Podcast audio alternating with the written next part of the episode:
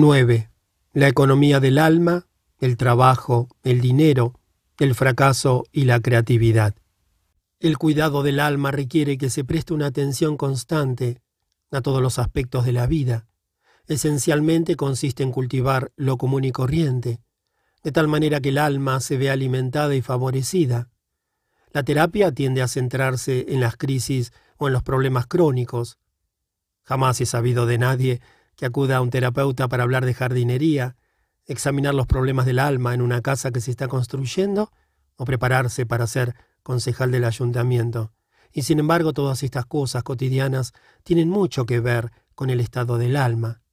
Si no las atendemos consciente y cuidadosamente, los asuntos del alma siguen siendo en gran parte inconscientes, quedan sin cultivar y por eso mismo a menudo son problemáticos. Entre nuestras actividades diarias, una de las más inconscientes desde la perspectiva del alma es el trabajo y el lugar donde se desarrolla, la oficina, la fábrica, la tienda, el taller o el hogar. En mi práctica profesional he comprobado durante años que las condiciones laborales tienen por lo menos tanto que ver con las perturbaciones del alma como el matrimonio y la familia. Sin embargo, es tentador limitarse a hacer ajustes en respuesta a los problemas que plantea el trabajo, sin reconocer la profundidad de lo que hay en juego. Es indudable que dejamos que el lugar de trabajo esté dominado por la funcionalidad y la eficacia, con lo que nos hacemos vulnerables a las quejas del alma descuidada. Psicológicamente podríamos beneficiarnos de una mayor conciencia de la poesía del trabajo, que incluye su estilo, las herramientas, los horarios y el ambiente. Hace varios años di una conferencia sobre la idea medieval de que el mundo es un libro que espera que lo leamos. Los monjes solían usar la expresión liber mundi, el libro del mundo, para referirse a una especie de alfabetización espiritual. Después de la conferencia me telefonó una mujer que había asistido a ella, una ama de casa, que me preguntó si estaría dispuesto a visitarla para leer su casa desde ese punto de vista. Yo jamás había participado en nada semejante, pero en terapia había hecho durante años lecturas de sueños y de dibujos, de modo que la idea me atrajo. Recorrimos juntos las habitaciones, observándolas con atención y hablando tranquilamente de nuestras impresiones. La lectura no fue un análisis ni una interpretación, era más bien algo así como seguir soñando la casa, parafraseando una expresión de Jung, dos puntos, seguir soñando el sueño. Mi idea era ver la poesía y el alfabeto de la casa, entender los gestos que hacía en su arquitectura, sus colores, sus muebles, su decoración y el estado en que se hallaba en aquel preciso momento. La mujer estaba realmente consagrada a su hogar y quería dar a las labores domésticas un lugar de dignidad en su vida. Algunas de las imágenes que nos llegaban eran personales. Oí relatos de un matrimonio anterior, de hijos y visitantes, y de la infancia de mi anfitriona. Otros tenían que ver con la arquitectura del edificio y con la historia del país, y algunos se referían a cuestiones filosóficas relacionadas con la naturaleza de los conceptos de vivienda y abrigo. Recuerdo en particular un cuarto de baño inmaculado, con suaves azulejos y colores frescos. El cuarto de baño es una habitación llena de intensas imágenes y de contenido psicológico, desechos corporales, higiene, intimidad, cosméticos, ropa, desnudez, tuberías conectadas con instalaciones subterráneas y agua corriente. Es el escenario preferido de muchos sueños, un indicio de su especial atractivo para la imaginación.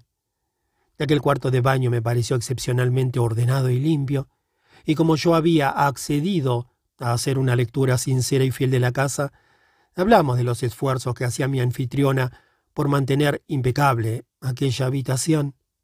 En la lectura de su casa yo no me propuse descubrir quién era aquella mujer, ni encontrar algo que no encajara, ni sugerirle ninguna manera nueva de vivir. Estábamos simplemente mirando su hogar de un modo especial para tener algunos atisbos del alma que se ocultan en lo común y cotidiano. Al final de nuestro recorrido, Los dos nos sentíamos excepcionalmente conectados con el lugar y con sus cosas. Yo por mi parte estaba motivado para reflexionar sobre mi propia casa y para pensar con mayor profundidad en la poética de la vida cotidiana. El hogar es un lugar de trabajo cotidiano, independientemente de que tengamos o no un trabajo afuera. Si el lector se pusiera a leer su propia casa, en algún momento se encontraría frente a las herramientas del trabajo doméstico, la aspiradora, los trapos de secar el polvo, jabones, esponjas, el fregadero, el martillo, el destornillador. Son todas cosas muy simples y sin embargo son fundamentales para sentir que se está en casa. Jen Lal, astróloga y terapeuta de Baltimore, da conferencias sobre el alma del trabajo doméstico, al que llama un sendero de contemplación, y dice que si denigramos el trabajo que hay que hacer todos los días en el hogar, desde cocinar hasta lavar la ropa, perdemos nuestro afecto por el mundo inmediato. Hay también una relación muy estrecha, dice, entre el trabajo cotidiano de la casa y la responsabilidad por nuestro entorno natural. Se lo podría expresar de esta manera. Hay dioses del hogar, y nuestro trabajo diario es una manera de reconocer a estos espíritus hogareños que tan importantes son para el sostenimiento de nuestra vida. Para ellos una fregona es un objeto sacramental, y cuando la utilizamos con cuidado, le estamos dando algo al alma. En este sentido, limpiar el cuarto de baño es una forma de terapia, porque hay una correspondencia entre la habitación real y una cierta cámara del corazón. El cuarto de baño, que se nos aparece en sueños, es a la vez la habitación que hay en casa y un objeto poético que describe un espacio del alma. No es mi intención engrandecer las cosas simples de la vida con un significado y un formulismo exagerados, pero podría estar bien que recordaremos el valor que tiene para el alma realizar con atención y con espíritu detallista nuestras tareas cotidianas. Todos sabemos que en cierto grado el trabajo diario influye en el carácter y la calidad global de la vida, pero generalmente pasamos por alto la forma en que la plenitud del alma puede adherirse al trabajo doméstico y los dones que éste puede aportar al alma. Si encargamos a otras personas que hagan nuestro trabajo, nos perdemos algo irreemplazable y finalmente podemos llegar a tener la vivencia de ese elemento que nos falta como un doloroso sentimiento de soledad o de desamparo. Lea, entre comillas, la casa de su vida laboral externa, de la misma manera que yo leí el hogar de aquella mujer, examinando el entorno, mirando con atención las herramientas, considerando de qué manera se organiza el tiempo y observando los estados anímicos y las emociones que suelen acompañar al trabajo. La forma en que usted pasa su jornada laboral, lo que mira, dónde se sienta y con qué trabaja, tiene importancia, no solo en función de la eficiencia, sino por su efecto en la sensación que tiene de sí mismo y en la dirección que sigue su imaginación. Hay empresas donde la falta de alma en su concepción del trabajo se esconde tras un barniz de paredes falsas, plantas de plástico y pseudoarte. Si eso es lo que aportamos al lugar de trabajo en nombre de la belleza, esa será también la medida de plenitud de alma que tendremos en nuestra labor. El alma no es algo que se pueda falsificar sin graves consecuencias. En su poema El jardín, Andrew Marvell se refiere a un pensamiento verde en la sombra verde. Si estamos rodeados de lechos de plástico, estaremos llenos de pensamientos de plástico el trabajo como opus. En muchas tradiciones religiosas, el trabajo no está separado de los recintos de lo sagrado. No es profano, es decir, no está enfrente del templo, sino que está en el templo. En los monasterios cristianos y en los del budismo zen, por ejemplo, el trabajo, tal como lo aprendí durante mi noviciado en una orden religiosa, forma parte de la vida cuidadosamente ordenada del monje, al igual que la plegaria, la meditación y la liturgia. Un novicio es un monje en potencia, un aprendiz de las complejidades de la vida espiritual de oración, meditación, estudio y trabajo. Recuerdo especialmente un día que me encargaron que podara los manzanos. Era un día frío en Wisconsin y yo estaba montado en una rama cerrando los brotes de otras ramas que crecían a mi alrededor como minaretes. Me tomé un minuto para descansar, esperando que la rama no se rompiera de repente, y me pregunté por qué estaba haciendo aquello. Se suponía que tenía que aprender oración, meditación, latín y canto gregoriano, pero allí estaba, con las manos heladas, sin ninguna sensación de seguridad, en la copa de un árbol, con los dedos sangrando por algún resbalón de la sierra, haciendo algo que nadie me había enseñado. La respuesta, como ya sabía, era que el trabajo es un componente importante en la vida espiritual. En algunos monasterios, los monjes se encaminan a su trabajo en procesión, con sus largos hábitos con capucha y en total silencio.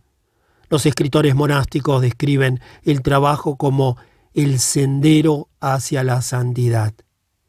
La religión formal siempre nos sugiere alguna dimensión profunda de cualquier cosa de la vida cotidiana. En este caso, la idea de que el trabajo no es, como supone el mundo moderno, una empresa laica. Ya sé que lo hagamos con arte y concentración, o bien con una inconsciencia total, el trabajo afecta profundamente al alma. Está lleno de imaginación y habla con el alma en muchos planos diferentes. Puede, por ejemplo, conjurar ciertos recuerdos y fantasías que tienen una importancia especial y que pueden estar relacionados con mitos, tradiciones e ideales familiares. O bien puede ser un medio de ir ordenando cosas que poco tienen que ver con el trabajo mismo. Puede ser una respuesta al destino. Quizá nuestro trabajo ha sido, durante generaciones, el trabajo de la familia. O tal vez apareció en nuestra vida después de múltiples coincidencias y circunstancias casuales.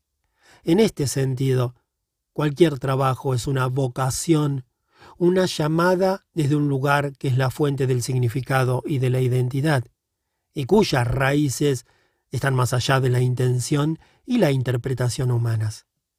También la etimología, el examen de las imágenes y mitos profundos que residen en el interior del lenguaje ordinario, nos aclara el significado del trabajo. A veces hablamos del trabajo como de una ocupación, una palabra interesante que significa estar tomado y capturado. En el pasado esta palabra tenía fuertes connotaciones sexuales. Nos gusta pensar que hemos escogido nuestro trabajo, pero quizá fuera más exacto decir que Él nos ha encontrado. Los relatos de la mayoría de las personas cuando hablan de la forma en que llegaron a su ocupación actual, parecen urdidos por el destino. Cuentan cómo el trabajo llegó a ocuparlas, a residir en ellas. El trabajo es una vocación, algo nos llama a él, pero además nuestro trabajo nos ama, puede excitarnos, reconfortarnos y hacernos sentir realizados, igual que un amante, el alma y lo erótico van siempre juntos. Si nuestro trabajo no tiene para nosotros cierto matiz erótico, es probable que además le falte alma. El nombre técnico de los rituales que tienen lugar en la iglesia, como en el bautismo o la Eucaristía, es liturgia, término que viene de las palabras griegas laos y ergos, cuya combinación se puede traducir simplemente como el trabajo ordinario de una persona o la labor del laicado. Los rituales que tienen lugar en la iglesia son el trabajo del alma. En el ritual se está creando algo del alma. Aún así, no hay necesidad de separar este trabajo del que se hace en el mundo entre comillas. Desde un punto de vista profundo, todo trabajo es liturgia. También las acciones comunes y corrientes hacen algo por el alma. Lo que sucede en la iglesia o en el templo es un modelo para lo que tiene lugar en el mundo. La iglesia destaca la naturaleza profunda y a veces oculta de la actividad mundana. Podríamos decir entonces que todo trabajo es sagrado, ya se trate de construir una carretera, cortarle el pelo a alguien o sacar la bolsa de la basura. podemos salvar la brecha entre el mundo sagrado de la Iglesia y el mundo secular si de vez en cuando ritualizamos las cosas cotidianas al hacerlas. No es necesario vestir de religiosidad el trabajo de todos los días para convertirlo en algo sagrado. El ritual formal no es más que un modo de recordarnos las cualidades rituales que de todas maneras posee el trabajo. Por lo tanto, igual que un sacristán que reverencia todo aquello que cuida, podríamos comprar herramientas de buena calidad, bien hechas, agradables a la vista y que se adapten a la mano, y productos de limpieza que respeten el medio ambiente. Un determinado mantel puede ayudar a ritualizar una cena y un escritorio de diseño especial o de madera selecta puede convertir un lugar de trabajo en un ámbito profundamente imaginativo. Con frecuencia los espacios laborales están desprovistos de imaginación, de modo que a los trabajadores se los deja con un sentimiento puramente secularizado, que no constituye un alimento para el alma. Además, los trabajadores dan por supuesto que su tarea es algo puramente secular y funcional. Pero incluso trabajos tan normales como la carpintería, los servicios de secretaría y la jardinería se relacionan tanto con el alma como su función. En la Edad Media, cada uno de estos trabajos tenía como patrón a un dios, Saturno, Mercurio y Venus respectivamente, como indicación de que en cada caso, en el trabajo cotidiano, nos encontramos con asuntos de profunda importancia para el alma, podríamos aprender de nuestros antepasados que las tareas familiares que forman parte de un trabajo común y corriente tienen un Dios que las preside y en relación con ese Dios constituyen una liturgia. También la mitología nos ofrece algunas sugerencias para pensar de un modo profundo en el trabajo. A Dédalo, por ejemplo, se lo conocía como el ingenioso fabricante de muñecas y otros juguetes que cobraban vida cuando un niño jugaba con ellos. Hefesto, uno de los dioses verdaderamente grandes, hacía muebles y joyas, entre otras cosas, para los demás dioses. Nuestros propios hijos juegan con sus juguetes como si estos estuvieran vivos, y así mantienen vivo el mito. Desde el punto de vista mitológico, tendría mucho sentido que los fabricantes de juguetes miraran profundamente su trabajo y comprendieran que Dédalo participa en él. Si tuvieran un sentido profundo de la naturaleza verdaderamente mágica de lo que producen, podrían cuidar del alma de los niños con sagrada imaginación. Y lo mismo vale para todas las profesiones y todas las labores. Cuando pensamos en el trabajo, no consideramos más que la funcionalidad, de manera que los elementos del alma quedan librados al azar. Donde no hay una conciencia artesanal y artística de la vida, hay un debilitamiento del alma. Me parece que el problema de la fabricación moderna no está en la falta de eficiencia, sino en la pérdida de alma. Como no comprenden el alma, las empresas se fijan en el trabajo de otras culturas e intentan imitar sus métodos sin darse cuenta de que el método no es lo único. Quizás otra cultura tiene éxito en la fabricación y la comercialización porque todavía está atenta a las necesidades del corazón. Tal vez no baste con copiar estrategias superficiales haciendo caso omiso de esa evaluación más profunda del sentimiento y de la sensibilidad, que es lo que da al trabajo un arraigo en el corazón humano y no solo en el cerebro. Otra manera de enriquecer la imaginación del trabajo es seguir el camino que señaló Jung en su trabajo con la alquimia. En el proceso alquímico se colocaba un material en bruto en una vasija donde se lo calentaba. Se lo observaba atentamente se lo calentaba un poco más, se lo sometía a diversas operaciones y se lo volvía a observar. Al final, el resultado era un producto arcano, del que se imaginaban misteriosamente que era de oro, la piedra filosofal o un poderoso elixir. Desde el punto de vista de Jung, la alquimia era una práctica espiritual que se llevaba a cabo en beneficio del alma. Su juego con las sustancias químicas, el calor y la destilación era un proyecto poético en el que las sustancias, los colores y otras cualidades materiales se mostraban como la imagen externa de un proceso del alma, oculto y paralelo. Así como la astrología basa todo su sistema simbólico en los cuerpos planetarios, la alquimia hallaba su inspiración poética en las características de las sustancias químicas y en sus interacciones. Este proceso de elaboración de la sustancia del alma, objetivada en materiales naturales, es lo que el alquimista denomina opus, es decir, el trabajo, la obra. De la misma manera, también podríamos imaginarnos nuestro trabajo cotidiano en una dimensión alquímica. Las sencillas preocupaciones del trabajo ordinario son los materiales, la prima materia, según los alquimistas, para trabajar en las cosas del alma. Trabajamos en la sustancia del alma por mediación de las cosas de la vida. Esta es una antigua idea a la que se adhirieron los neoplatónicos. La vida normal es el camino de acceso a una actividad espiritual superior. O podríamos decir que en el momento mismo en que trabajamos absortos en alguna actividad mundana, también lo hacemos en un plano diferente, quizás sin saberlo, estemos entregados al cultivo del alma. Podríamos entender mejor el papel del trabajo cotidiano en el alma si miramos con más atención cuál es el concepto del opus. En su libro Psicología y Alquimia, Jung describe el opus como una obra de la imaginación, hablando de un antiguo texto alquímico que explica cómo obtener la piedra filosofal. El pasaje dice, que uno debe guiarse por una imaginación verdadera, no por una fantástica.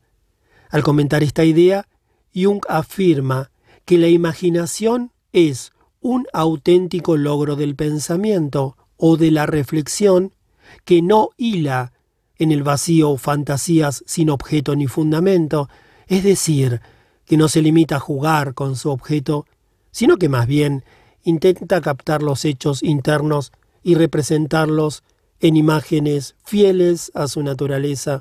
Esta actividad es un opus, una obra. Nos aproximamos más al trabajo del alma cuando profundizamos más allá de las abstracciones intelectuales y las fantasías de la imaginación que no surgen de las raíces más profundas del sentimiento.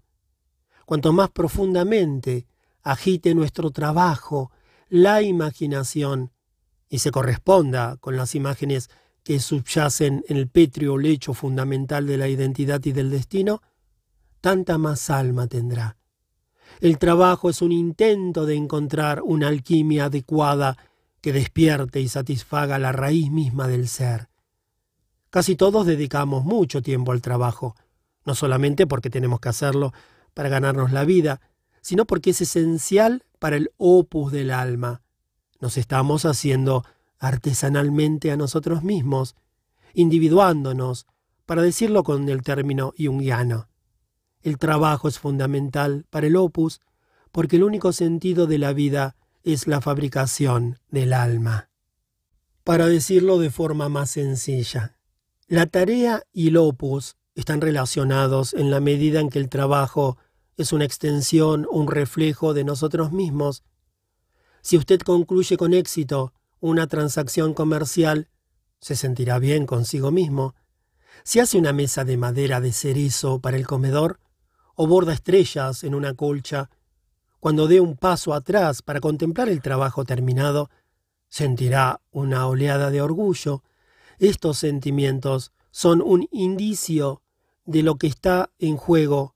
Es el opus alquímico. El problema es que si lo que hacemos no está a la altura de nuestras normas y no refleja atención y cuidado, cuando tomamos distancia para mirarlo, el alma sufre. La sociedad entera sufre una herida en el alma si nos permitimos hacer un trabajo mal hecho. Cuando no podemos sentirnos bien con nuestro trabajo, entonces el orgullo lleno de alma, tan necesario para la creatividad, se convierte en narcisismo. El orgullo y el narcisismo no son lo mismo. En cierto sentido son opuestos. Como Narciso, necesitamos sentirnos objetivados en una imagen, en algo exterior a nosotros. Los productos de nuestro trabajo son como la imagen en el estanque, un medio de amarnos a nosotros mismos. Pero si no son dignos de amor, nos vemos introducidos a la fuerza en un lugar narcisista donde perdemos de vista el trabajo como tal y nos concentramos en nuestras propias necesidades personales.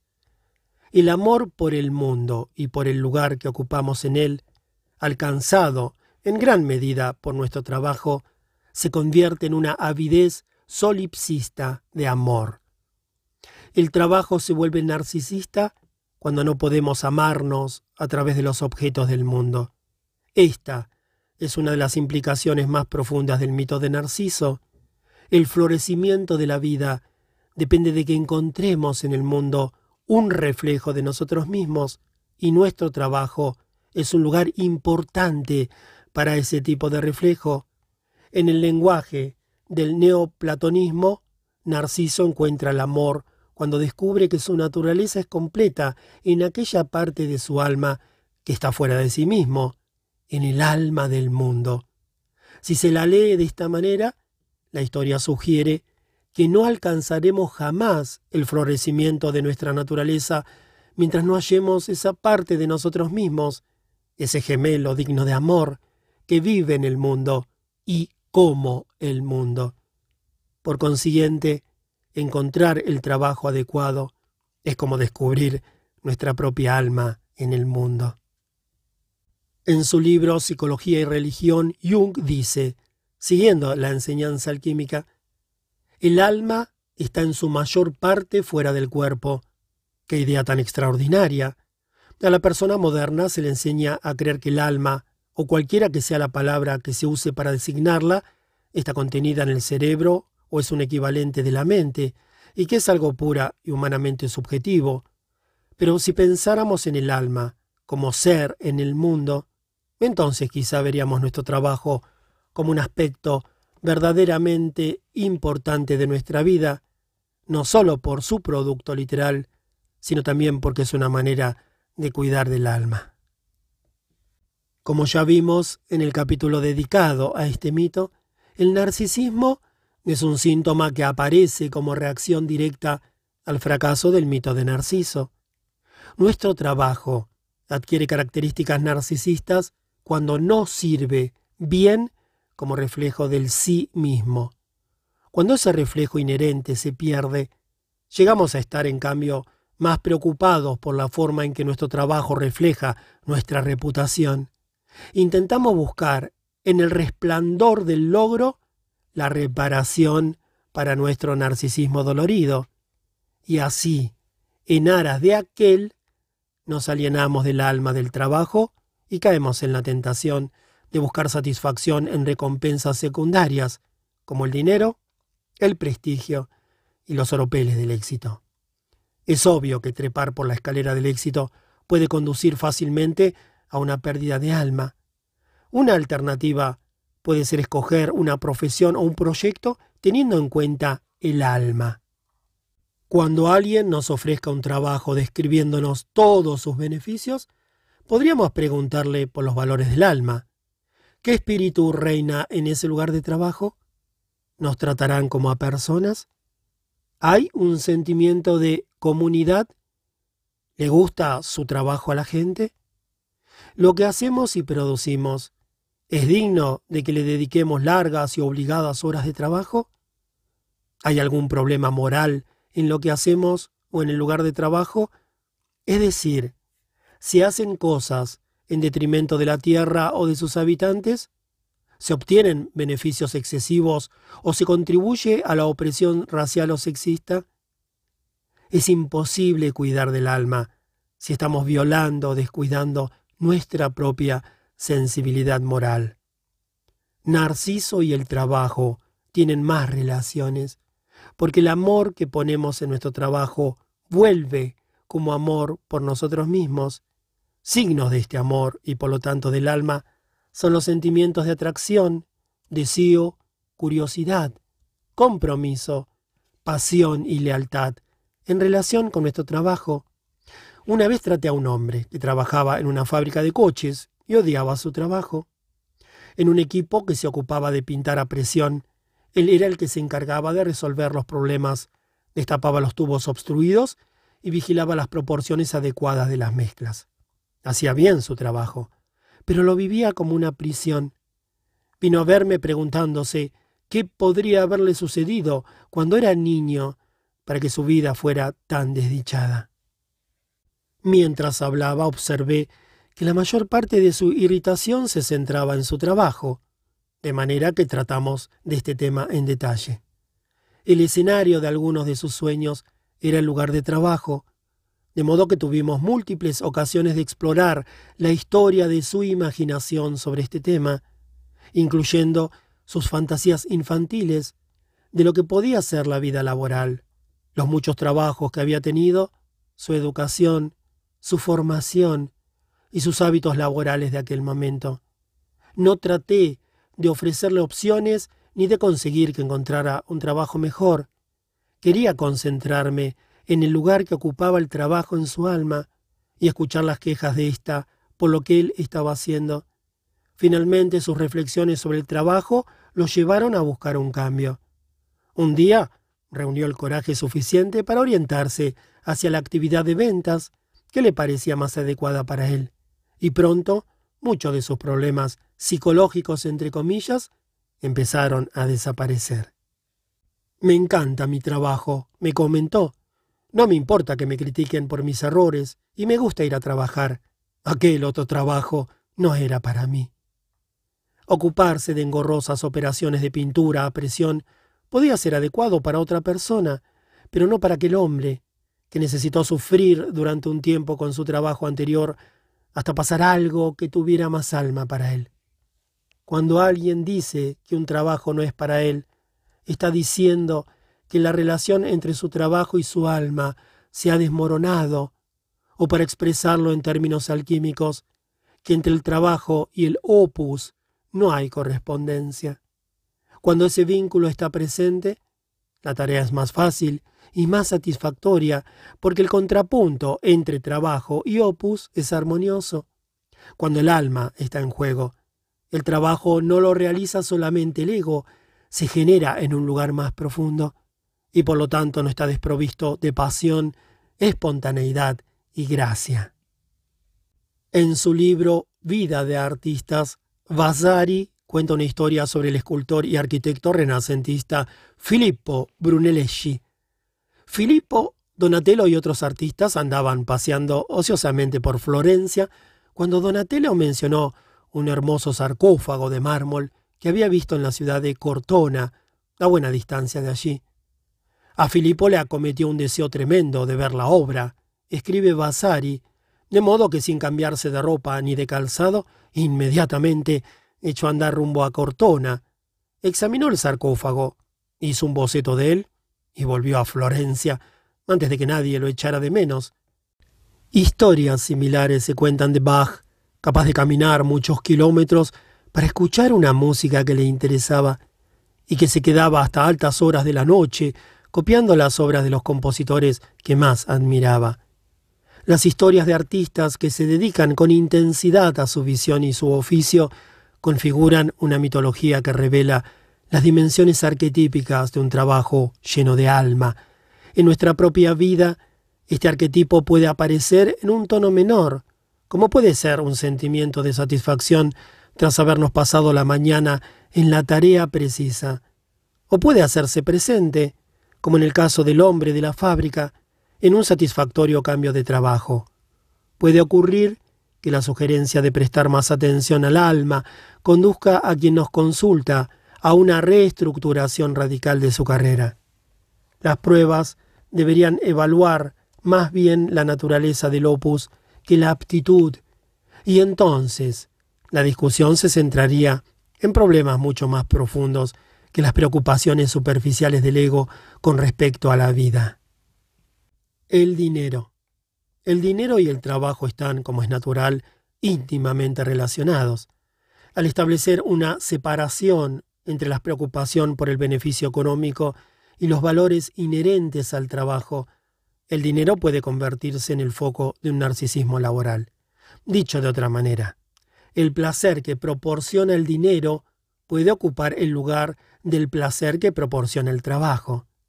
Sin embargo, todos necesitamos dinero, que puede llegar a ser, sin pérdida de alma, una parte integral del trabajo.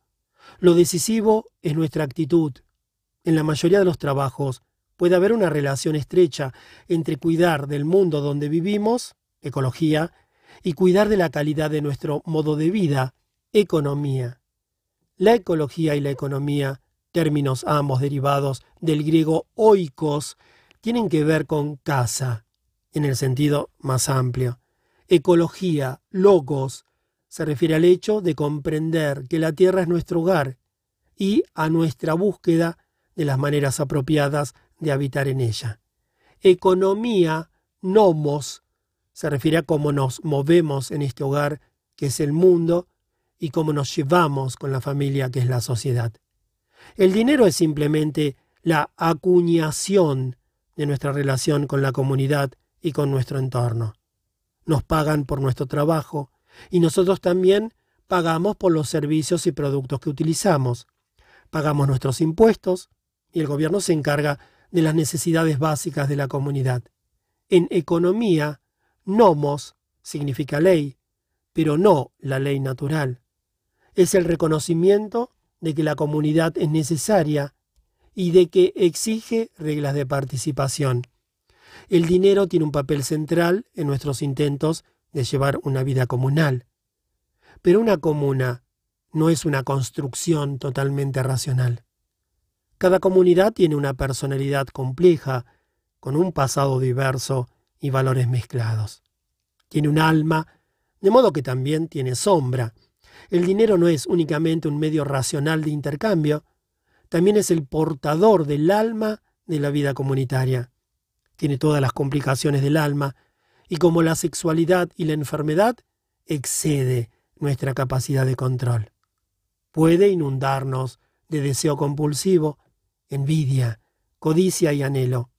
Hay personas cuya vida está configurada por el hechizo del dinero, mientras que otras sienten su tentación y para no mancharse escogen una vía ascética.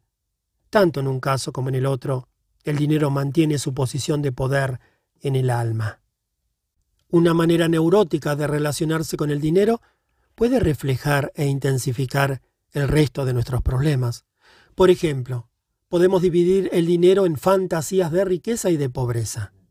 Si la actitud de una persona hacia él es esencialmente una defensa contra la pobreza, es probable que esa persona no llegue nunca a tener una verdadera experiencia de la riqueza. Después de todo, la experiencia de la riqueza es algo subjetivo. Para algunos ser rico es poder pagar las tarjetas de crédito, para otros significa tener un Rolls Royce o dos. La riqueza no se puede medir por una cuenta corriente, porque es principalmente lo que nos imaginamos que es. Ignorantes del alma y de su propia clase de riqueza, quizá entremos en el vértigo de la persecución del dinero, porque tememos tropezar con la auténtica pobreza a la vuelta de la esquina. Una vez más, podemos volvernos hacia la religión en busca de algunas imágenes más profundas de la riqueza y la pobreza. En las órdenes religiosas, los monjes hacen voto de pobreza, pero quien haya visitado diversos monasterios se habrá encontrado sorprendido en terrenos de primera calidad, con edificios bellamente construidos y amueblados.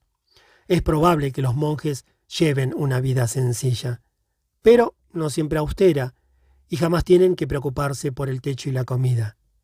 La pobreza monástica se define a veces no como escasez de dinero y de propiedades, sino más bien como propiedad comunitaria. El propósito del voto es promover el espíritu comunitario poseyendo todas las cosas en común. ¿Qué sucedería si como nación, como ciudad o como barrio, por no hablar del planeta entero, hiciéramos todos un voto de pobreza como ese? No se trataría de imprimir un matiz romántico a la privación, sino de avanzar con esfuerzo hacia un profundo sentimiento comunitario al sentir nuestra condición de dueños de una propiedad común. Tal como están las cosas, dividimos la propiedad literalmente en pública y privada. Los propietarios pueden hacer lo que quieran con su propiedad privada dentro de los límites de las leyes locales, e incluso éstas no siempre tienen como objetivo el bienestar de la comunidad. En nuestra condición de público puede que no nos sintamos con derechos ni obligaciones con respecto al estado y la calidad de esos edificios y empresas. Si no albergamos ningún sentimiento general de ser propietarios de la tierra, entonces quizá pensemos que mantener los océanos limpios y el aire libre de contaminación es responsabilidad de otras personas y no nuestra. Sin embargo, la persona verdaderamente rica es la que lo posee todo, la tierra, el aire y el mar. Al mismo tiempo, como no diferencia entre riqueza y pobreza, esa persona es rica y a la vez no es dueña de nada. Desde el punto de vista del alma, riqueza y pobreza convergen en el uso y disfrute responsables de este mundo que hemos recibido en préstamo por el breve periodo durante el cual lo ocupamos. Con el dinero pasa lo mismo que con la sexualidad. Hay gente que cree que cuantos más contactos sexuales tenga y con tantas personas diferentes como sea posible, más realizada se sentirá.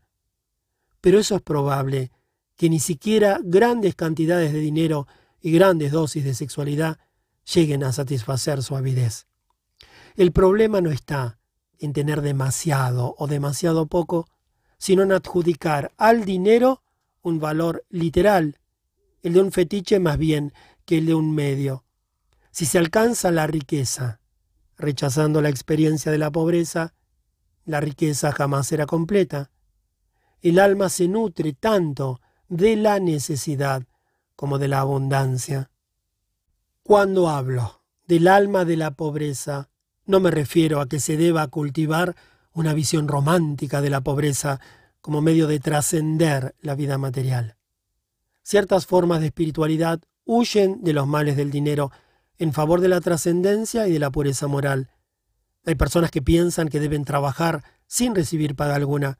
Otras les gusta intercambiar servicios con la intención de evitar la sombra del dinero. Pero a la pobreza, como a la riqueza, se la puede tomar de forma demasiado literal, de modo que la persona que consigue escapar del dinero se queda aislada y fuera de la comunidad, que se sostiene con ayuda de la economía.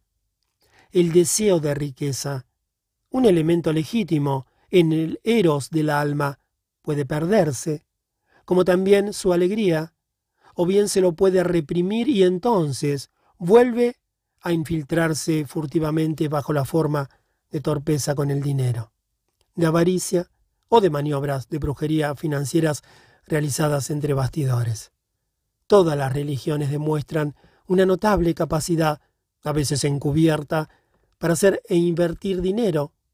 No es sorprendente oír, en ciertas ocasiones, que a un grupo a un líder religioso tenido en muy alta consideración se lo denuncia repentinamente por ardides financieros, porque cuando se niega el alma del dinero, ésta adquiere una medida adicional de sombra. Como el sexo, el dinero es tan luminoso es tan cargado de fantasía y emoción y se resiste tanto a la orientación racional que aunque tenga mucho que ofrecer, puede fácilmente anegar el alma y arrastrar la conciencia a la compulsión y la obsesión. Tenemos que distinguir entre las características de la sombra del dinero, que forman parte de su plenitud de alma, y los síntomas de la locura del dinero, la codicia, la avaricia, la estafa y el desfalco son signos de que el alma del dinero se ha perdido.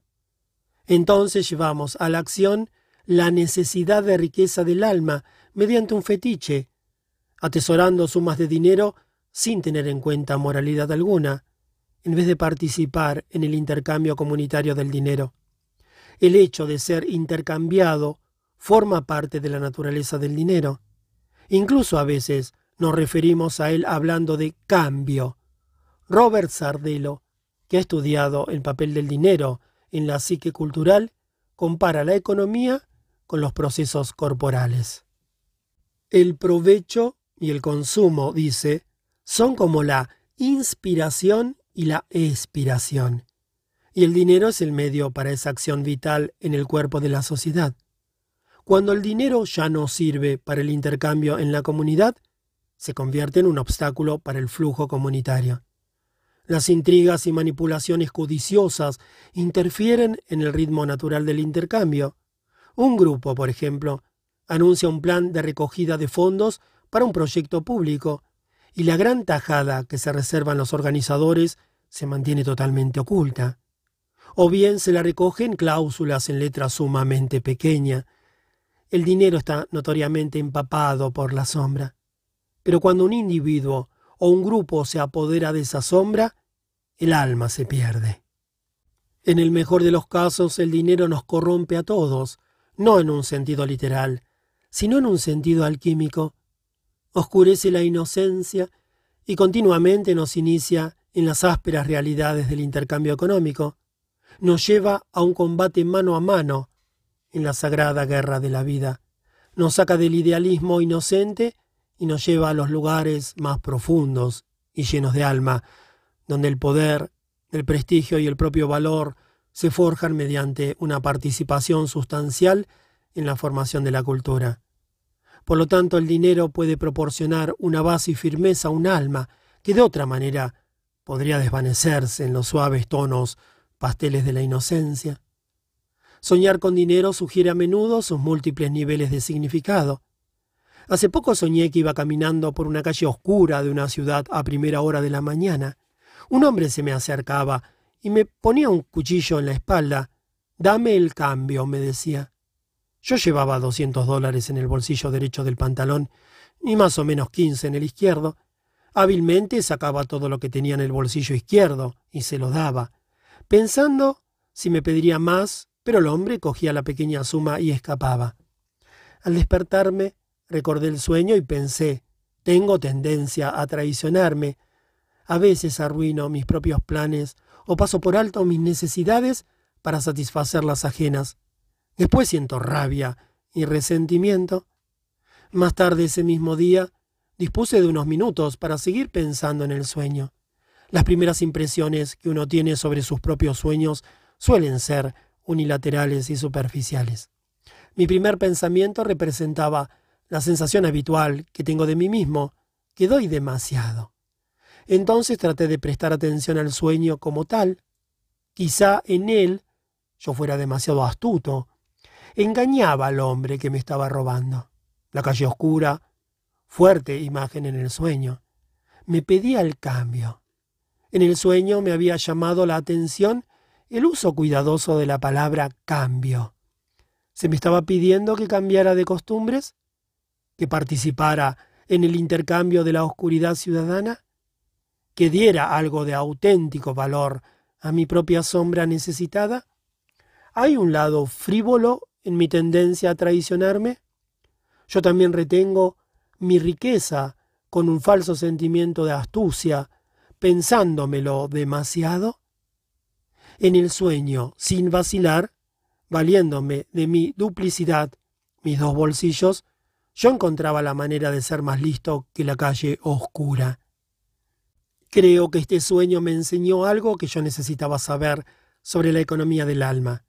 El dinero es su moneda y puede asumir la forma de pasión, energía, talento o compromiso. Como muchas personas, yo puedo atesorar secretamente en mis talentos el dinero de mi alma, por miedo a las calles oscuras de la vida. Puedo dividir mis recursos atesorando secretamente la mayor parte al mismo tiempo que estoy dispuesto a perder cantidades pequeñas. Como suele suceder, mi sueño me invitó a considerar aspectos de mi carácter que yo habría preferido mantener ocultos y sin examinar. Con respecto a la sombra del dinero, es importante no ponerse moralista ni literal. Por ejemplo, el placer de atesorarlo se puede considerar una cualidad arquetípica del dinero como tal una característica que solo se convierte en una negación del alma cuando es la única manera que tenemos de tratar con el dinero o cuando lo usamos por razones puramente personales. Una de las cosas que hacemos con el dinero es reunirlo y conservarlo. Es la inspiración, según la imagen de Sardelo. Sin embargo, si no se reconoce la sombra, puede ser que el hecho de atesorar vaya teñido de sentimientos de culpa, señal de que estamos tratando de hacer simultáneamente dos cosas, disfrutar de la sombra acumuladora de dinero y aún así mantener la inocencia. Una empresa que obtenga grandes beneficios puede sentir que le pesan en los bolsillos y decidir donar una parte de ellos. Tiene dos opciones. Su donación podría integrarla más profundamente en la comunidad, donde su poder y su responsabilidad estarían en el lugar adecuado, o bien podría tratar de esquivar su culpa valiéndose de algún hábil recurso que dando la impresión de que hace donación de sus beneficios, en realidad le haga obtener un beneficio mayor al pagar menos impuestos. En el primer caso, el dinero se encausa naturalmente hacia la comunidad. En el segundo, una empresa o un individuo puede pensar que se está quedando con algo al manipular la economía comunitaria, pero en realidad hay una pérdida de alma y su dinero se convierte en un fetiche, lo cual da origen a síntomas patológicos. Cuando la sombra del dinero llega a corromper a una sociedad, ésta se desmorona. En cambio, una sociedad que reconoce la sombra de su economía puede prosperar. En el mundo medieval, se consideraba que el trabajo de contar dinero y de mantenerlo seguro pertenecía al dominio de Saturno, dios de la depresión, de la avaricia, de la analidad y de la visión profunda. Saturno reside en el simple acto de contar dinero en la ventanilla del cajero o en el de ocultar un fajo de billetes en el bolso o la cartera. Estos gestos, importantes para el alma, son maneras de observar en la vida cotidiana los ritos del dinero. También la forma en que usamos el dinero en efectivo, los cheques y las cuentas corrientes muestra la chispa divina de Saturno en las transacciones monetarias cotidianas. Regalar a alguien un billete nuevo y crujiente para su cumpleaños, o poner en un marco el primer billete que se ganó en un trabajo, son cosas que demuestran que se rinde homenaje al dinero como tal y que es digno de estar en un santuario. Y también acumularlo tiene sus rituales, que varían según si lo guarde debajo del colchón o en un banco suizo. La relación entre el dinero y el trabajo tiene tal carga de fantasía que es a la vez un peso y una extraordinaria oportunidad. Muchos de los problemas asociados con el trabajo se centran en el dinero. No ganamos lo suficientes. Sentimos que valemos más de lo que nos pagan. No pedimos la cantidad que nos merecemos. El dinero es nuestra única preocupación. Nuestros padres solo estarán orgullosos de nosotros cuando hayamos ganado tanto como ellos tienen o más. Solo nos sentiremos parte de la sociedad adulta cuando tengamos todas las señales distintivas de la riqueza y de la seguridad económica. Como resultado de tales sentimientos, nuestra reacción ante el dinero es o bien esquivarlo, eludir su poder, o bien perseguirlo compulsivamente. Una alternativa es adentrarnos en las fantasías que nos moviliza el dinero y ver qué mensajes nos ofrecen. Si pensamos que necesitamos ganar muchísimo dinero para justificar nuestra existencia. Por ejemplo, es probable que en eso haya algo de verdad. Quizá nos haga falta estar más inmersos en la vida comunitaria y concreta para sentir la plenitud de alma contenida en esa fantasía. El único error estaría en tomarse demasiado literalmente la fantasía. Podríamos terminar con millones de dólares y seguir preguntándonos ¿Cuándo vamos a crecer? El fracaso en el trabajo. Una fuente potencial de alma, y esto quizás sorprenda, en nuestro trabajo es el fracaso. La oscura nube de fracaso que se cierne sobre nuestros esfuerzos más serios es en alguna medida un antídoto para las expectativas exageradamente altas. Nuestra ambición de éxito y de perfección en el trabajo nos empuja a seguir mientras que la preocupación por el fracaso nos mantiene atados al alma. Cuando las ideas de perfección se sumergen en la región inferior del alma, de ese gesto de encarnación provienen los logros humanos. Podemos sentirnos aplastados por el fracaso, pero es probable que nuestros objetivos más elevados necesiten deteriorarse un poco para que puedan desempeñar un papel creativo en la vida humana. La perfección pertenece a un mundo imaginario. De acuerdo con la enseñanza tradicional, es el alma encarnada en la vida, no el espíritu que vuela libre en las alturas, lo que define a la humanidad. El cristianismo ofrece una imagen profunda de este gesto de descenso. Los artistas han pintado centenares de versiones de la Anunciación, el momento en que el Espíritu Santo, en forma de paloma, mediante una lluvia de luz dorada, deja a una humilde mujer, María, encinta de un niño divino. Este misterio se evoca cada vez que cobra vida una idea. Primero nos sentimos inspirados y después buscamos la manera de dar cuerpo a nuestra inspiración. Los fallos corrientes en el trabajo son parte inevitable del descenso del espíritu al interior de la limitación humana. El fracaso es un misterio, no un problema. Por supuesto, esto no significa que hayamos de empeñarnos en fracasar, ni que debamos obtener de nuestros fracasos un deleite masoquista, sino que cada vez que nuestro trabajo no esté a la altura de nuestras expectativas, podríamos ver cómo en ello está actuando el misterio de la encarnación. Si los sentimientos de inferioridad y humillación provocados por el fracaso los pudiéramos considerar significativos en sí mismos, podríamos incorporar a nuestro trabajo la vivencia del fracaso, sin que ésta nos deje literalmente devastados. De acuerdo con los alquimistas, la mortificatio, que significa hacer muerte, es una parte importante del opus. Jung explica que en la vida son necesarias las mortificaciones para que después puedan manifestarse los factores eternos. Una persona expresa este misterio cuando se da cuenta de que, después de todo, estuvo bien que no consiguiera aquel trabajo que quería. Con toda su simplicidad, una frase como esta va más allá de la intención y el deseo humanos y capta el núcleo mismo del misterio del fracaso. En momentos de mortificación podemos descubrir que la intención y la ambición humanas no son siempre nuestros mejores guías en la vida ni en el trabajo. Si no captamos esta alquimia del fracaso, tenemos buenas probabilidades de no alcanzar jamás el éxito captar el misterio que hay en el fracaso y reconocer su necesidad, la forma en que actúa alquímicamente en el alma, nos permite ver más allá de nuestras incapacidades en vez de identificarnos demasiado con ellas. Dejarse destruir literalmente por el fracaso es análogo al narcisismo negativo, del que he hablado en otro capítulo. Es una forma de negar que en el esfuerzo humano tengan un lugar lo divino y lo misterioso. Soy un fracaso, dice el narcisista. No puedo hacer nada bien. Pero complacerse en el fracaso, regodearse en él, en vez de permitir que nos conmueva el corazón, es una defensa sutil contra su acción corrosiva, que es esencial y beneficiosa para el alma.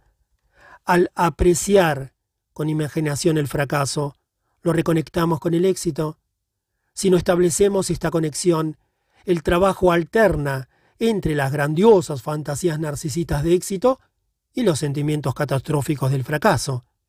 Pero como misterio, el fracaso no es nuestro, es un elemento del trabajo que estamos haciendo. La creatividad con alma. A la creatividad, otra fuente potencial de alma en nuestra vida laboral, se la contempla con un halo muy romántico Generalmente nos la imaginamos desde el punto de vista del puer, invistiéndola de idealismo y de sublimes fantasías de logros excepcionales. En este sentido, la mayoría de los trabajos no son creativos, son comunes y corrientes, repetitivos y democráticos. Pero si pudiéramos bajar al nivel de la tierra nuestra idea de la creatividad, no tendríamos que reservarla para individuos excepcionales ni identificarla con la genialidad. En la vida ordinaria, creatividad significa convertir cada experiencia en algo para el alma. A veces, con un espíritu juguetón o inventivo, podemos dar significado a nuestra experiencia. Otras veces el solo hecho de conservarla en la memoria y de reflexionar sobre ella nos permite madurarla y nos revela algo de su imaginación. La creatividad puede asumir muchas formas diferentes. En ocasiones puede ser saturnina, de modo que a un enfrentamiento con la depresión, por ejemplo, se lo podría entender como una época especialmente creativa. La cavilación genera su propio estilo de toma de conciencia y su propio tipo de comprensión intuitiva, y de los estados depresivos pueden emerger importantes elementos de cultura y de personalidad. Jung dice que en su largo periodo de desmoronamiento, en su estado de desorientación, como él lo llamaba, concibió, una palabra relacionada con la anunciación, concibió algunas de sus intuiciones psicológicas fundamentales. En otros momentos podemos imaginarnos a la creatividad como Afrodita, surgiendo del interés sexual y del deseo. Ciertamente Marilyn Monroe era creativa a su manera. La creatividad encuentra su alma cuando se une con su sombra. El bloqueo del artista, por ejemplo, es una parte bien conocida del proceso creativo. La inspiración se detiene y el escritor se encuentra frente a una página inexorablemente vacía. Todo el mundo, no solamente los artistas, sabe lo que es esa evaporación de las ideas. Una madre puede disfrutar durante meses o años de la crianza de sus hijos y todos los días se le ocurrirán ideas nuevas para ellos. Entonces, un día, la inspiración se va y llega el turno del vacío. Si pudiéramos comprender que nuestros momentos en blanco forman parte de nuestra creatividad, quizá no estaríamos tan prontamente dispuestos a excluir de la humanidad de nuestra vida este aspecto del trabajo. Igor Stravinsky, quizá el compositor más grande de nuestro siglo, era un laborioso trabajador que consideraba su música no tanto como una expresión personal, sino más bien como un objeto que había que inventar y elaborar. Se hacían mucho mejor las cosas en la época de Bach que en la nuestra, dijo una vez en una entrevista. Primero, había que ser un artesano. Ahora solo tenemos talento. No tenemos la absorción en el detalle, ese sepultarse en la artesanía para resucitar como un gran músico. Además desconfiaba del artista como puro canal de la inspiración. Si sucediera lo imposible, dijo una vez en una conferencia en la Universidad de Harvard, si sucediera lo imposible y de pronto mi obra se me diera de una forma perfectamente completa, eso me dejaría avergonzado y confuso, como si fuera un engaño. El trabajo creativo puede ser apasionante, inspirador y gratificante, pero también es cotidiano, repetitivo y lleno de ansiedades, frustraciones, callejones sin salida, errores y fracasos. Puede ser realizado por una persona que no siente el deseo de Ícaro de aventurarse en el resplandor del sol para escapar de las sombras del laberinto. Puede estar libre de todo narcisismo y centrarse en los problemas que el mundo material prodiga a quienes quieran hacer algo con él.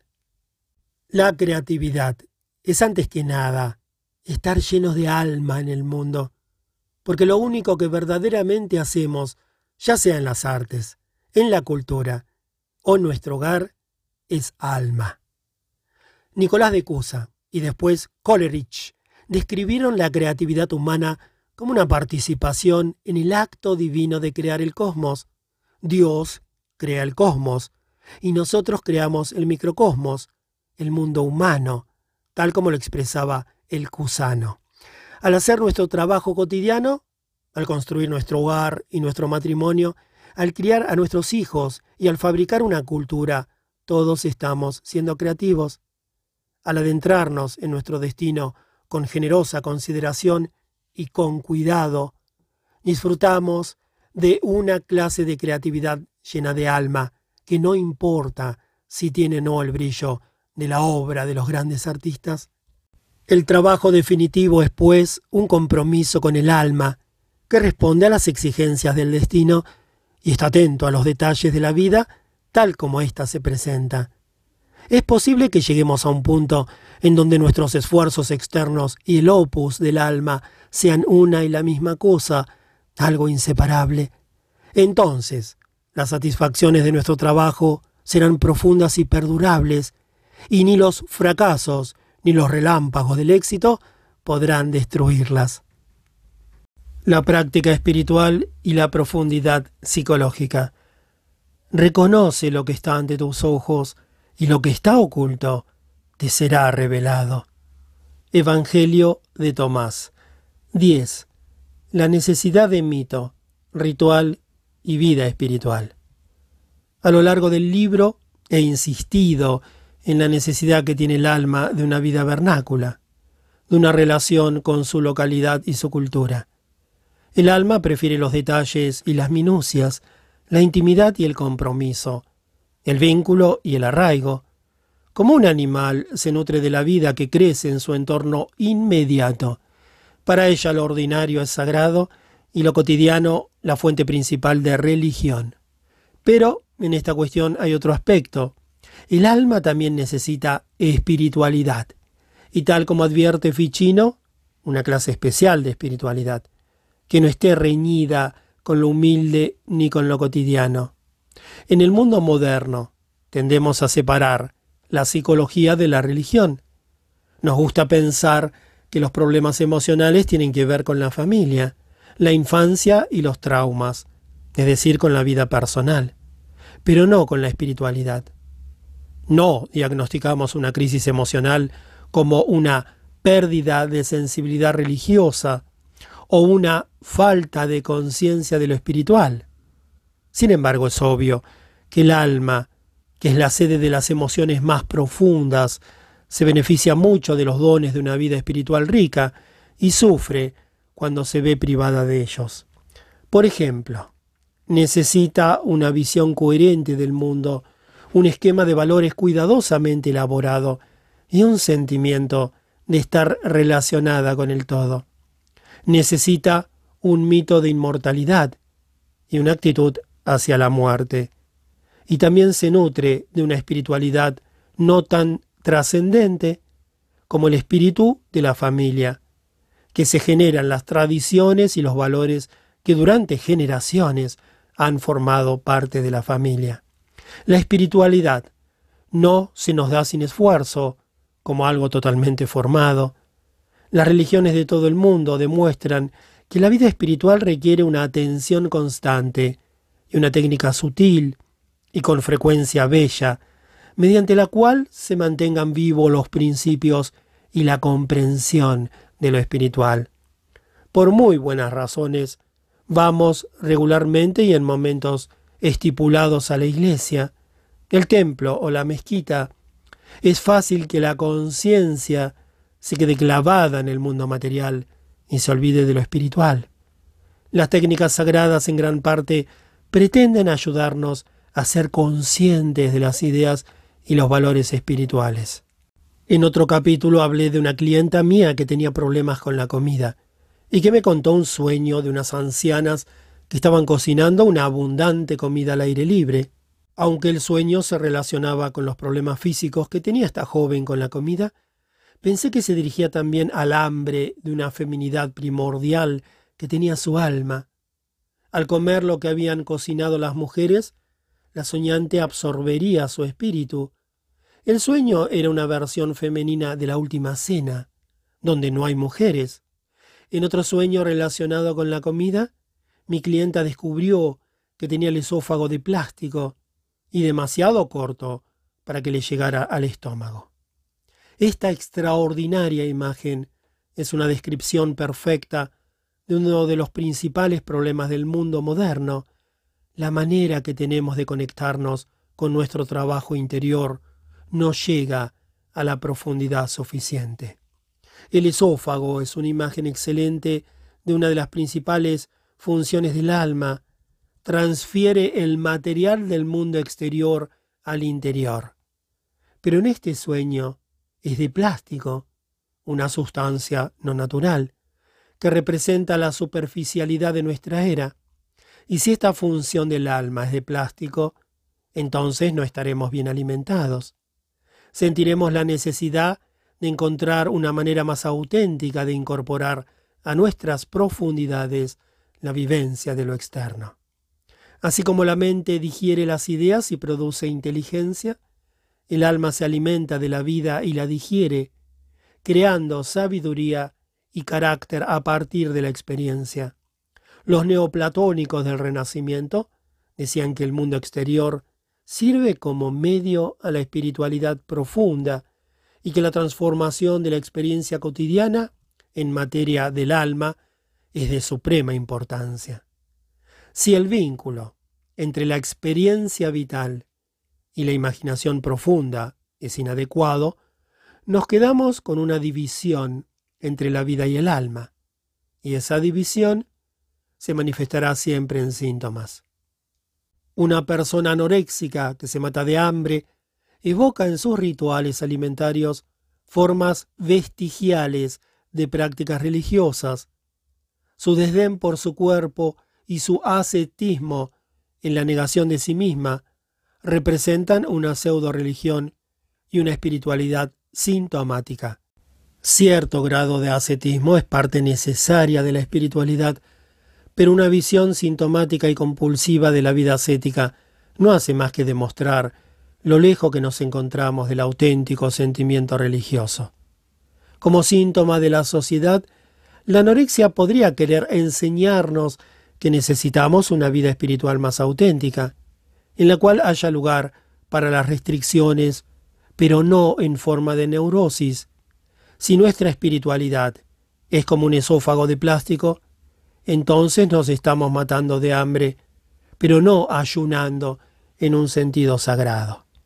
En muchas religiones, la comida es una poderosa metáfora. La comunión, la unión con la divinidad, se realiza por medio de los alimentos. Incorporar comida al cuerpo es una manera ritual de absorber al Dios dentro de nosotros. En este contexto, el sueño de la mujer es especialmente patético porque el esófago de plástico obstaculiza el ritual de la comunión. Toda comida es comunión, porque alimenta tanto el alma como al cuerpo.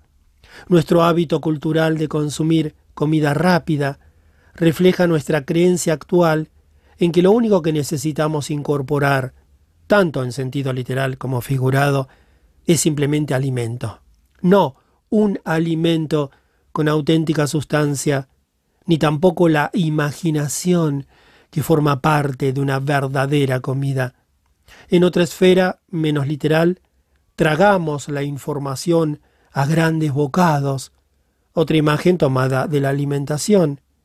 En vez de ingerir la vida, digerirla y convertirla en parte nuestra.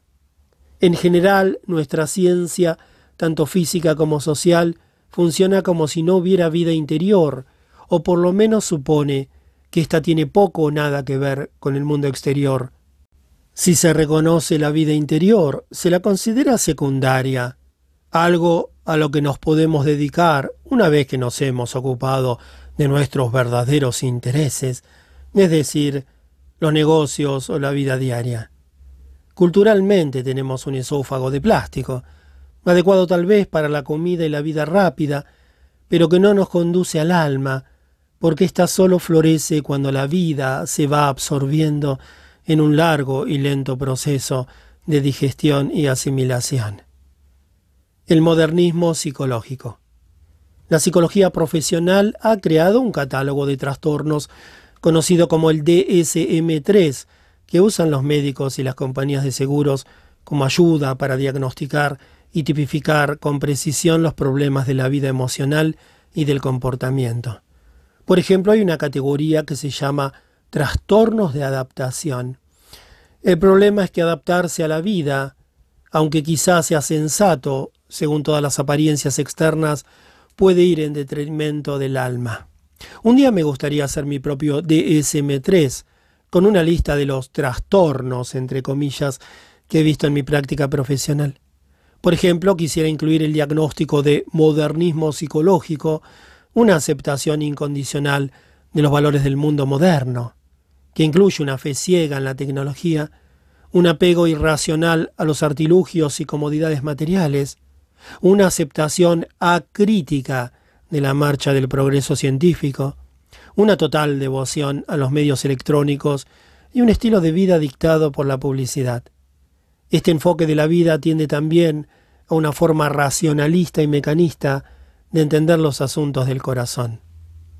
En el síndrome modernista, la tecnología se convierte en la metáfora fundamental para tratar los problemas psicológicos. Una persona moderna es un análisis largo.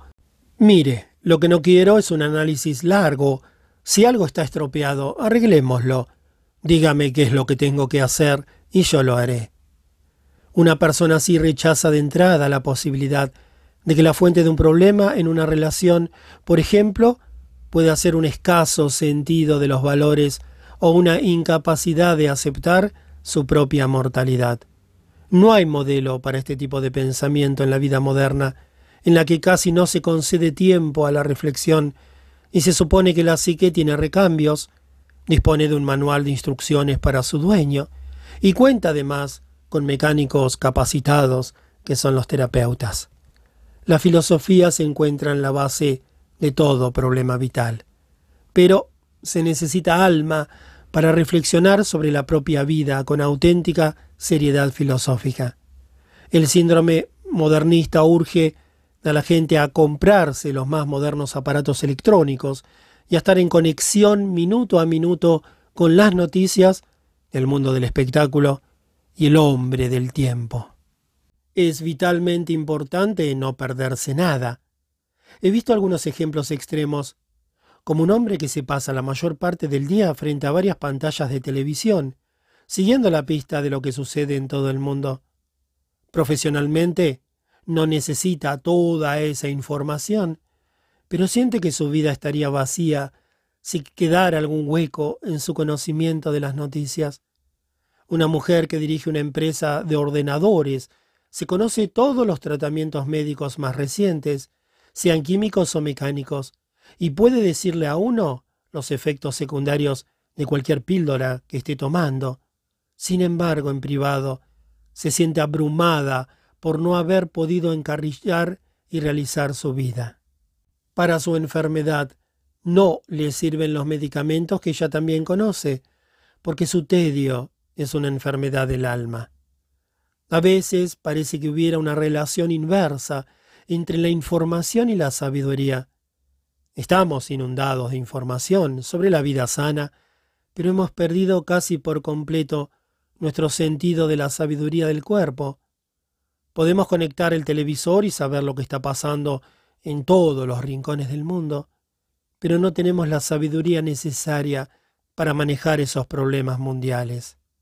Disponemos de muchos programas académicos de psicología profesional y los estados suelen imponer rígidas exigencias a la práctica de la psicoterapia. Y sin embargo, hay indudablemente una gravísima escasez de sabiduría con respecto a los misterios del alma. El síndrome modernista tiende además a tomárselo todo al pie de la letra. Por ejemplo, los filósofos y teólogos antiguos enseñaban que el mundo es un animal cósmico, un organismo vivo, unificado, con su propio cuerpo y alma, Hoy convertimos esa filosofía en la idea de la aldea global. El alma del mundo actual no la crea un demiurgo o un creador semidivino como en la antigüedad, sino las fibras ópticas. En la zona rural donde vivo se pueden ver enormes antenas de televisión en forma de platos, en el patio de atrás de cada casita, manteniendo a la gente de los pueblos y del campo al tanto de todos los entretenimientos y deportes de la tierra. Sentimos un anhelo espiritual de comunidad, de relacionarnos y de tener una visión cósmica, pero vamos en pos de todo ello armados con aparatos, no con la sensibilidad del corazón. Deseamos saberlo todo sobre los pueblos de lugares lejanos, pero no queremos sentirnos conectados emocionalmente con ellos. Nuestra pasión por el conocimiento antropológico es paradójicamente xenófoba. Por eso nuestros innumerables estudios sobre las culturas del mundo están vacíos de alma.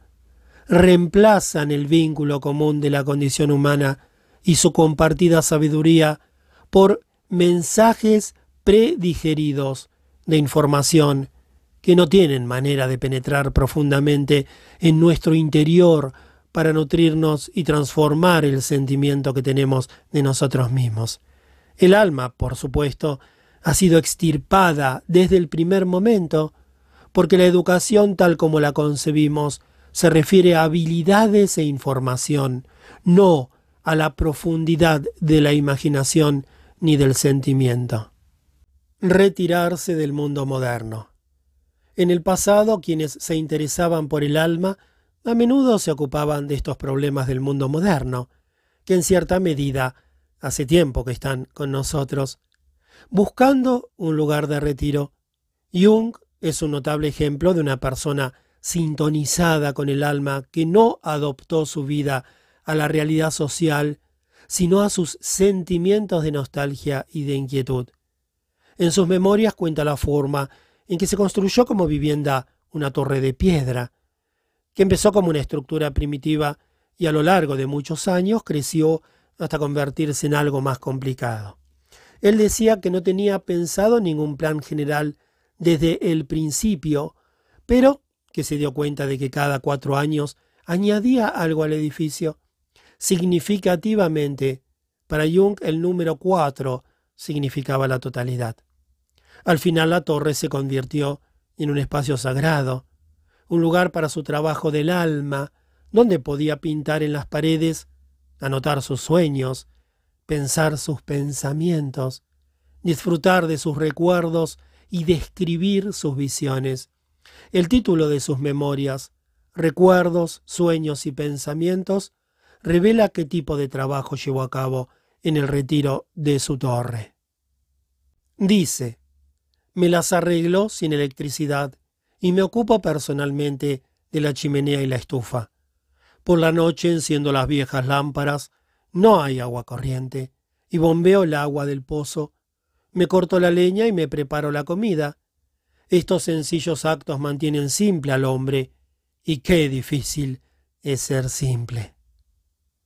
La historia de la torre de Jung nos da varias pistas sobre cómo cuidar del alma, especialmente cuando está amenazada por la vida moderna, mientras que la psicología se centra en general en los problemas de la personalidad aislada y busca soluciones específicas para ellos, el cuidado del alma se concentra en las condiciones cotidianas de la vida.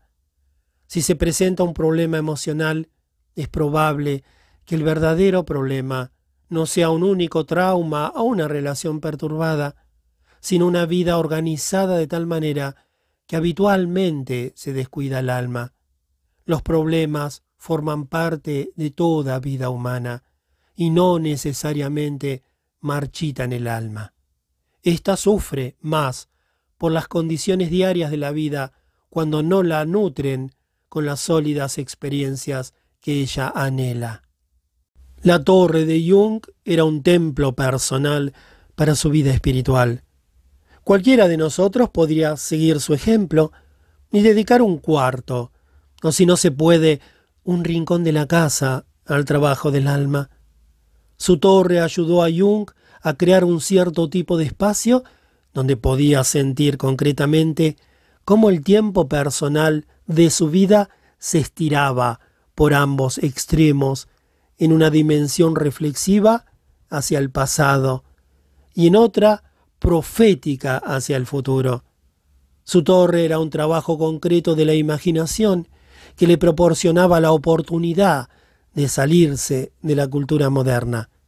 Una cosa es desear un camino que trascienda los límites del modernismo y otra, encontrar un medio efectivo de establecer una forma de conciencia semejante.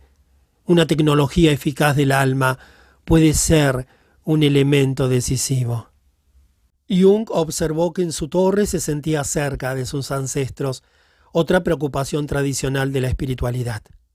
Escribe, en el verano de 1955 al 56, cincelé en tres tablas de piedra los nombres de mis antepasados paternos y las puse en el patio de la torre. Pinté el techo con motivos de mi propio escudo y el de, de mi mujer. Cuando estaba trabajando en las tablas de piedra, caí en la cuenta del inevitable vínculo que me unía a mis antepasados.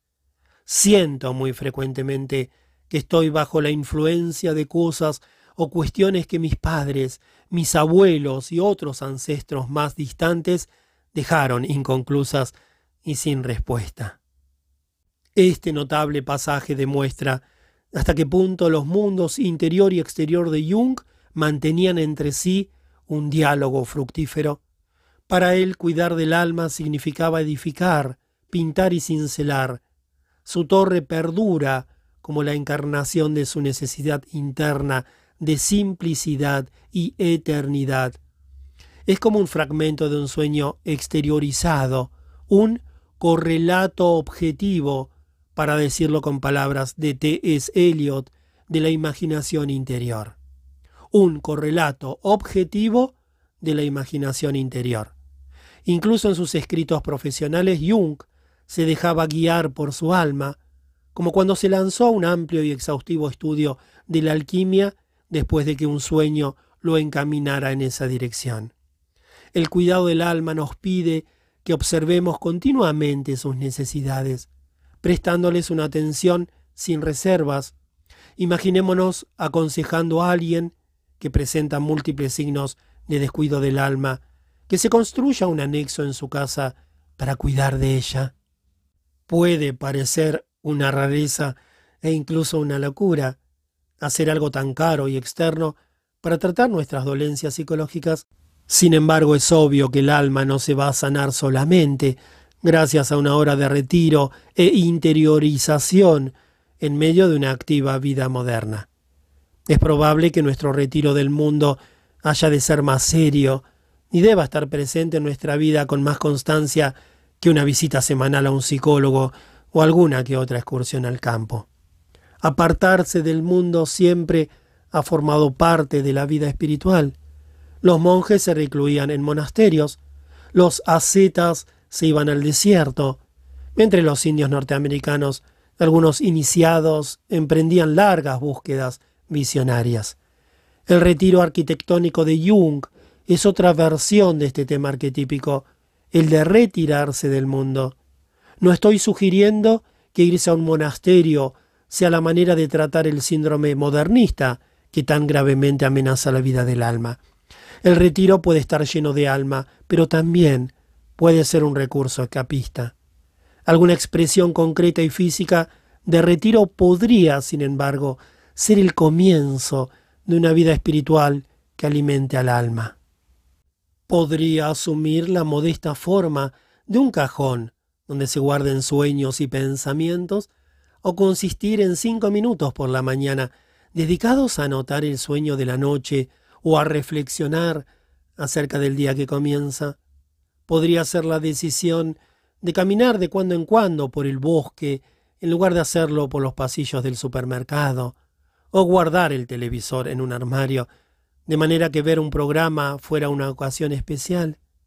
Podría ser la compra de una pieza de arte sagrado que ayude a concentrar la atención con la espiritualidad. Sé de un barrio en el que un hombre dirige todas las mañanas un pequeño grupo que practica tai chi en un parque. Se trata de formas modestas de retiro que sirven a las necesidades espirituales del alma. La espiritualidad no requiere imponentes rituales. En realidad, cuando más puede beneficiarse el alma es cuando su vida espiritual se realiza en el contexto que para ella es más grato, el de la vida normal, local y cotidiana. Lo que sí exige la espiritualidad es atención, concentración, regularidad y devoción.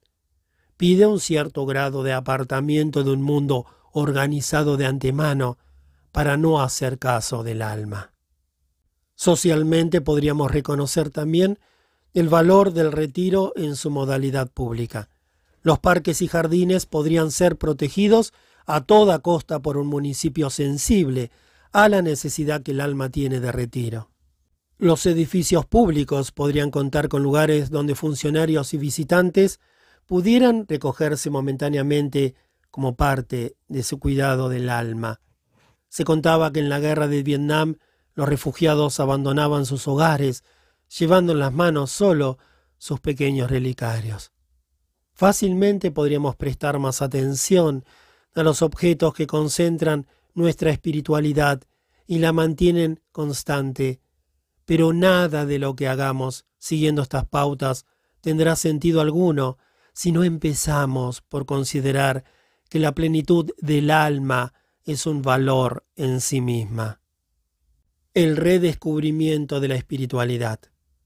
Otro aspecto de la vida moderna es una pérdida de la práctica religiosa formal, algo que no solo amenaza a la espiritualidad como tal, sino que también priva al alma de una valiosa experiencia simbólica y reflexiva. El cuidado del alma podría incluir una recuperación de la religión formal, de tal manera que fuese a la vez intelectual y emocionalmente satisfactoria. Una evidente fuente potencial de renovación espiritual es la tradición religiosa en la que fuimos educados.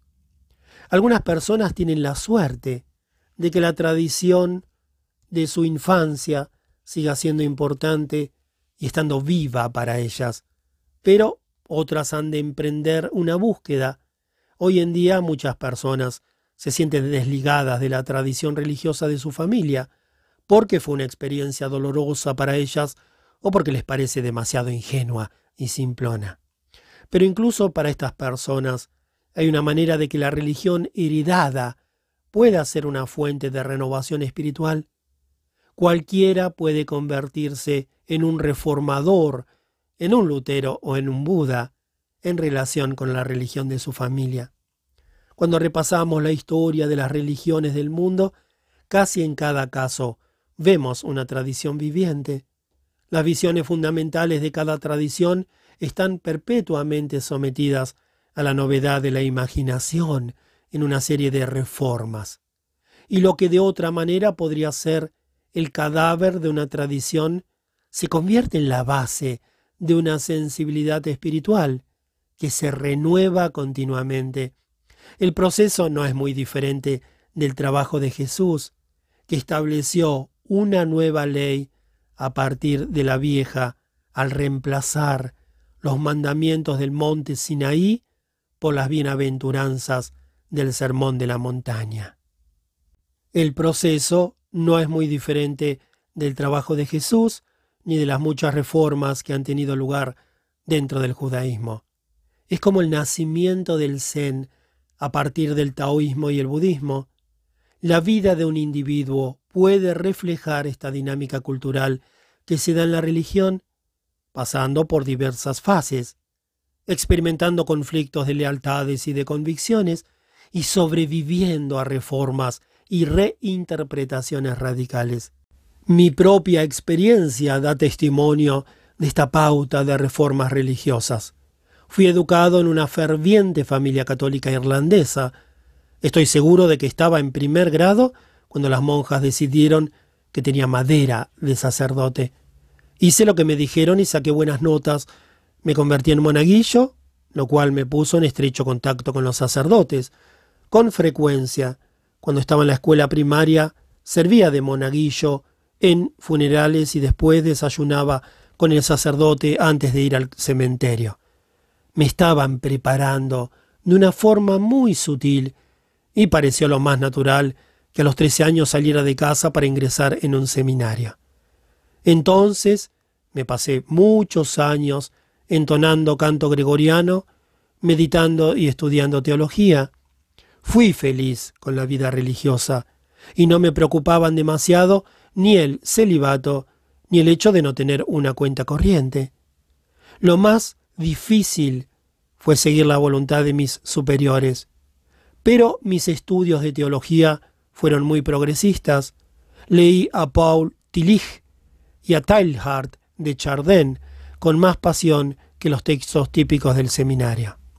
Durante mis últimos años de estudio, mis propios puntos de vista teológicos se fueron reformando tanto en realidad que poco antes de la fecha en que debía ordenarme decidí que era el momento para un cambio importante.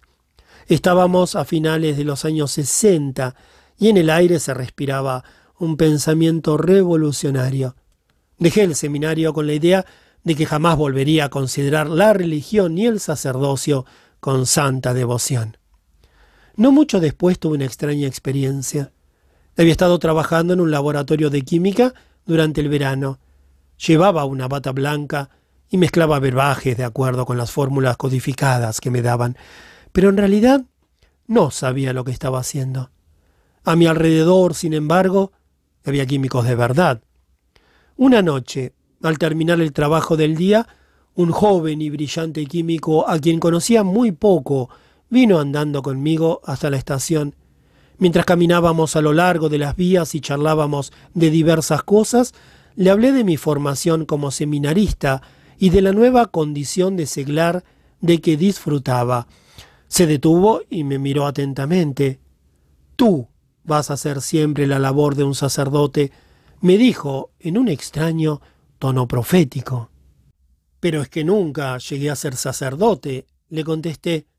No importa, insistió. Tú harás siempre la labor de un sacerdote. No entendía a qué se refería. Era un científico moderno muy serio, y sin embargo estaba hablando como un vidente. No te entiendo, le dije, deteniéndome en seco. He renunciado al sacerdocio, y no siento ninguna ambivalencia. Me alegro de estar empezando una vida nueva en un mundo nuevo. No olvides lo que te he dicho hoy. Me contestó y enseguida cambió de tema. No me olvidé. A medida que pasan los años entiendo cada vez más lo que quiso decir, aunque todavía aquello siga siendo un misterio. Después de aquel verano en el laboratorio me puse a estudiar música, pero sentía que algo faltaba en aquellas viejas partituras musicales que tenía que transcribir.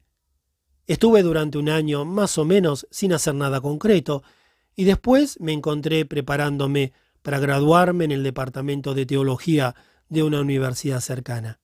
Un día un profesor me sugirió que me diplomara en religión. Le expliqué pacientemente que ya no quería seguir haciendo estudios religiosos sistemáticos. Sé de un lugar, me dijo, la Universidad de Siracusa, donde podrás estudiar del modo que deseas, incorporando al programa las artes y la psicología. Tres años después me graduaba en religión, preguntándome si era en aquello en lo que pensaba mi compañero el químico. No era el sacerdocio, pero se le aproximaba. Ahora mi situación es la de un terapeuta practicante que escribe sobre transformar la psicoterapia recuperando una tradición religiosa llamada cuidado del alma, que originariamente era la ocupación de un cura sacerdote. Aunque mi trabajo actual no tiene de manera explícita nada que ver con la iglesia establecida, está profundamente arraigado en esa tradición. Para bien o para mal, el catolicismo va cobrando forma y vida en este católico no practicante, o mejor dicho, radicalmente reformado. Las enseñanzas con las que crecí y que estudié a fondo ahora se han pulido, puesto a punto y adaptado en una especie de reforma personal que yo no premedité en modo alguno, pero que manifiestamente se está realizando. Aquellas enseñanzas son la fuente esencial de mi propia espiritualidad. Lo sagrado cotidiano. Hay dos maneras de pensar en la iglesia y en la religión. Una es acudir al templo a fin de estar en presencia de lo sagrado, para aprender y para que esa presencia influya en nuestra vida. La otra es que la Iglesia nos enseñe, directa y simbólicamente, a ver la dimensión sagrada de la vida cotidiana. En este último sentido, la religión es un arte de la memoria, tiene una manera de estar atentos a la dimensión religiosa inherente en todo lo que hacemos. Para algunos la religión es cosa de los domingos y corren el riesgo de dividir la vida en el día de descanso sagrado, Sabbat, de ahí año sabático. Y la semana seglar. Para otros la religión es una observancia que se prolonga toda la semana, inspirada y sostenida por el sabbat. No deja de ser significativo que en muchas lenguas modernas cada día de la semana esté dedicado a una deidad. Lunes a la luna, martes a Marte, miércoles a Mercurio, jueves a Júpiter, viernes a Venus. En su extraordinario libro Ordinary Sacred, Linda Sexton nos enseña a captar la manifestación de lo sagrado en los objetos y las circunstancias más corrientes. Cuenta la historia de un anciano que le enseñó un armario lleno de objetos de porcelana relacionados con su difunta esposa. La autora nos dice que aquello era un cofre sagrado. En la tradición del Arca de la Alianza, y del sagrario o tabernáculo cristiano. En este sentido, una caja donde se guarden cartas u otros objetos especiales y que se conserva en el desván es un tabernáculo, un lugar de cosas sagradas. Los 49 paquetes de poemas que Emily Dickinson escribió y guardó cuidadosamente envueltos y atados con cintas son en verdad escritos sagrados, apropiadamente preservados con una envoltura ritual. Todos podemos crearnos cajas y libros sagrados, una libreta de sueños, un diario llevado con el corazón, un cuaderno con nuestros pensamientos, un álbum de fotografías especialmente queridas, y así, de manera sencilla pero importante, podemos sacralizar lo cotidiano.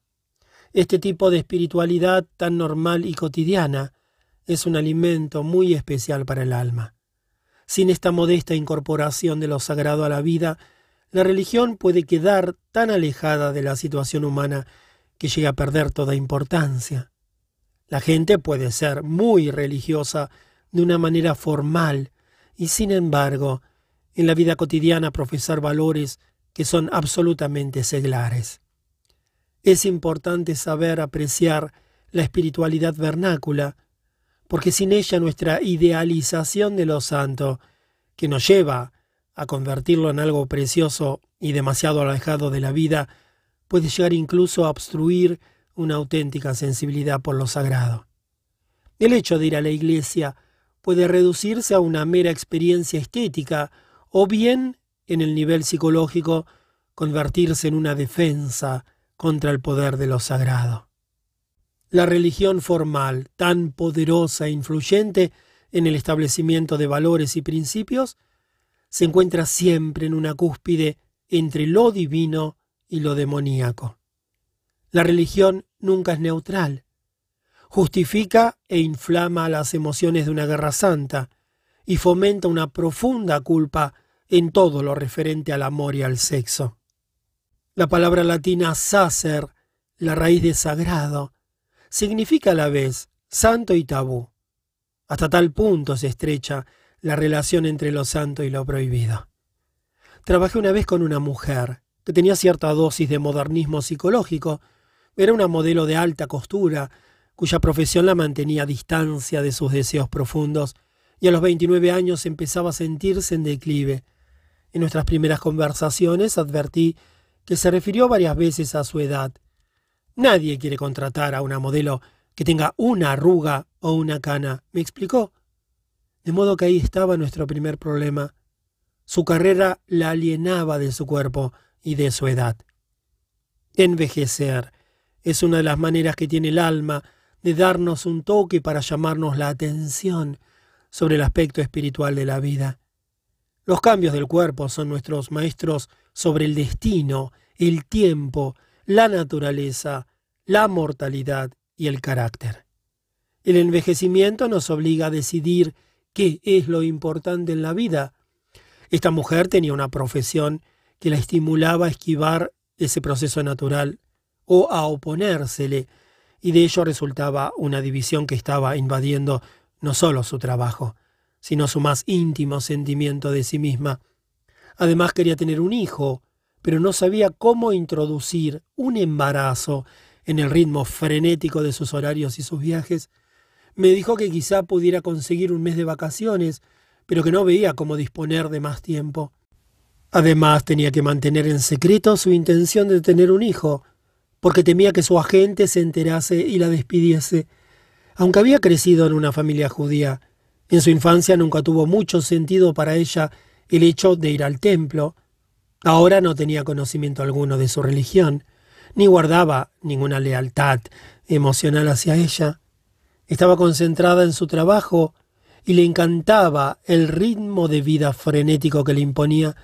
Su alma solo se hacía sentir en nebulosos anhelos de una vida más satisfactoria, un matrimonio mejor y un hijo. Vino a verme con un objetivo muy simple. Quiero una vida mejor. He de hacer algo con este sentimiento de vacío que tengo todas las mañanas cuando me despierto. Ayúdeme. Le pregunté si alguna vez soñaba. He comprobado que las personas distanciadas de sus sentimientos y pensamientos más íntimos, atrapadas en una vida exterior de ritmo acelerado, simplemente no pueden ir muy lejos cuando intentan entenderse a sí mismas de forma consciente. Generalmente la gente confunde el hecho de entenderse con un análisis racional.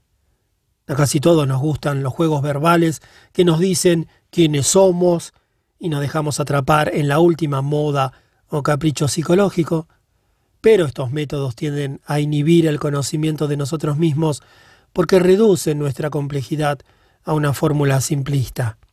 Los sueños son diferentes. Son los mitos y las imágenes de una persona. No son fáciles de entender, pero eso mismo los convierte en un buen punto de partida para la reflexión. Al estudiar nuestros sueños durante una temporada, empezamos a ver diseños e imágenes recurrentes que nos ofrecen una visión en profundidad mucho mejor que la que puede alcanzar ningún test estandarizado ni método de autoanálisis instantáneo. Sueño continuamente, me respondió mi clienta y me contó el sueño que había tenido aquella mañana. Estaba sentada en un restaurante de Nueva York, con los ojos fijos en un plato de comida que había delante de ella. Al levantar con el tenedor las blancas crepes que contenía el plato, se encontraba con que debajo había dos verdes guisantes frescos. Eso era todo el sueño. A veces los sueños son como los haiku japoneses, como breves poemas líricos. Hay que sentarse con ellos tal como lo haríamos con un cuadro en miniatura o con unos pocos versos. Un restaurante puede parecer un ambiente tan vulgar que bien podríamos pasarlo por alto, pero como hemos visto, es evidente la importancia que tiene la comida para el alma y lo rico que es su valor simbólico. También los síntomas psicológicos se manifiestan a menudo como aumentos o pérdidas de peso, como alergias a diversos alimentos o como hábitos alimentarios peculiares. La palabra restaurante ya de por sí es sugerente. Significa restaurar y se remonta a la palabra stauros, una estaca plantada en el suelo para poder atarle cosas. Estar en un restaurante no es lo mismo que cenar en casa. Para esta persona en particular, un restaurante era un recordatorio de la dificultad que tenía para construir un hogar. Estaba siempre de viaje, siempre comiendo en restaurantes. Consideremos también la sencilla poesía del sueño. La soñante necesitaba un tenedor para levantar los crepes grandes y planas, no muy nutritivas, y encontrar los guisantes, una comida más alimenticia. Diminutos como son, ofrecen algo verde y nutritivo, eran como pequeñas joyas verdes de nutrición, ocultas bajo una manta blanca. El color verde también sugiere esperanza y crecimiento. Hablamos de las mantas blancas que había en su vida, de las cosas que ella consideraba planas y aburridas, y que quizá encubrían alguna posibilidad nueva y esperanzadora.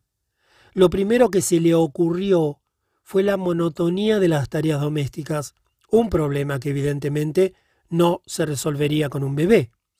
Ella dijo que sentía además un malestar general, una pálida lámina de monotonía en su estado anímico y sin embargo tenía la sensación de que había vida sepultada debajo de ese abatimiento. El sueño de los guisantes me trajo a la memoria otro que había oído años antes, en el que un hombre entraba en un restaurante y cuando pedía un bistec, le traían en cambio un gran plato de judías. A mí aquel sueño me sonó a cuento zen y me llevó a reflexionar durante largo tiempo sobre el valor de la comida simple y sin pretensiones, sobre todo cuando deliberadamente pedimos algo más especial.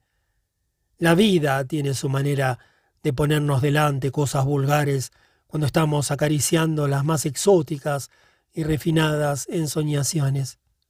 Unos meses después del sueño de los guisantes, la modelo me comunicó que estaba embarazada. Ah, pensé, esos guisantes cubiertos por las crepes también debían ser una imagen de lo que estaba sucediendo en su cuerpo. Ya estoy sintiendo los efectos del embarazo, continuó. Ahora mi trabajo no es lo único en mi vida, y aquella preocupación por envejecer se me está pasando. No lo acabo de entender, y lo que realmente me tiene preocupada es que estoy leyendo libros serios, por Dios. Su evolución espiritual se había iniciado. La espiritualidad no se expresa únicamente en el elocuente lenguaje de las grandes religiones del mundo. A partir de su embarazo, aquella mujer empezó a formarse una filosofía de la vida, lo que no es poco logro espiritual. Se iba adentrando en su destino y veía su vida a través de los procesos de su cuerpo de un modo desconocido para ella hasta ese momento. Todo aquello eran comienzos, dos bolitas verdes debajo de una crepe blanca. Una vez me contaron una historia sobre Dete Suzuki, uno de los primeros representantes del Zen en Occidente.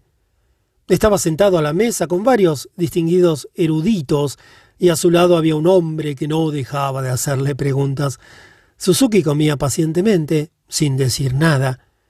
El hombre que evidentemente jamás había leído un cuento zen, le preguntó entonces cómo resumiría el zen para un occidental como él. Con un inusual vigor en la voz y mirándolo directamente a los ojos, Suzuki respondió coma. La espiritualidad se siembra, germina, brota y florece en lo mundano. Se la puede encontrar y alimentar en la más insignificante de las actividades diarias como el armario lleno de porcelanas del que habla Linda Sexton en su libro, La espiritualidad que nutre el alma y que en última instancia sana nuestras heridas psicológicas, se puede encontrar en aquellos objetos sagrados que se visten con el atuendo de lo cotidiano. El mito. En la comedia Las ranas de Aristófanes, el dios Dionisos hace un viaje al Hades con el fin de traer de vuelta a uno de los poetas muertos. La ciudad languidece abrumada por la mala poesía. Parece que la mejor solución sea resucitar a uno de los antiguos y famosos practicantes del arte poética.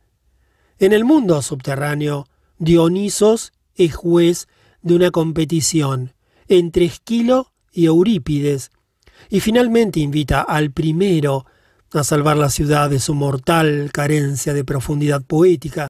Eurípides queda descalificado por demostrar su supuesta profundidad con el verso cuando consideramos digno de confianza lo indigno e indigno de confianza lo digno, un ejemplo de galimatías que se puede oír en cualquier momento y lugar en los que se haya perdido el alma.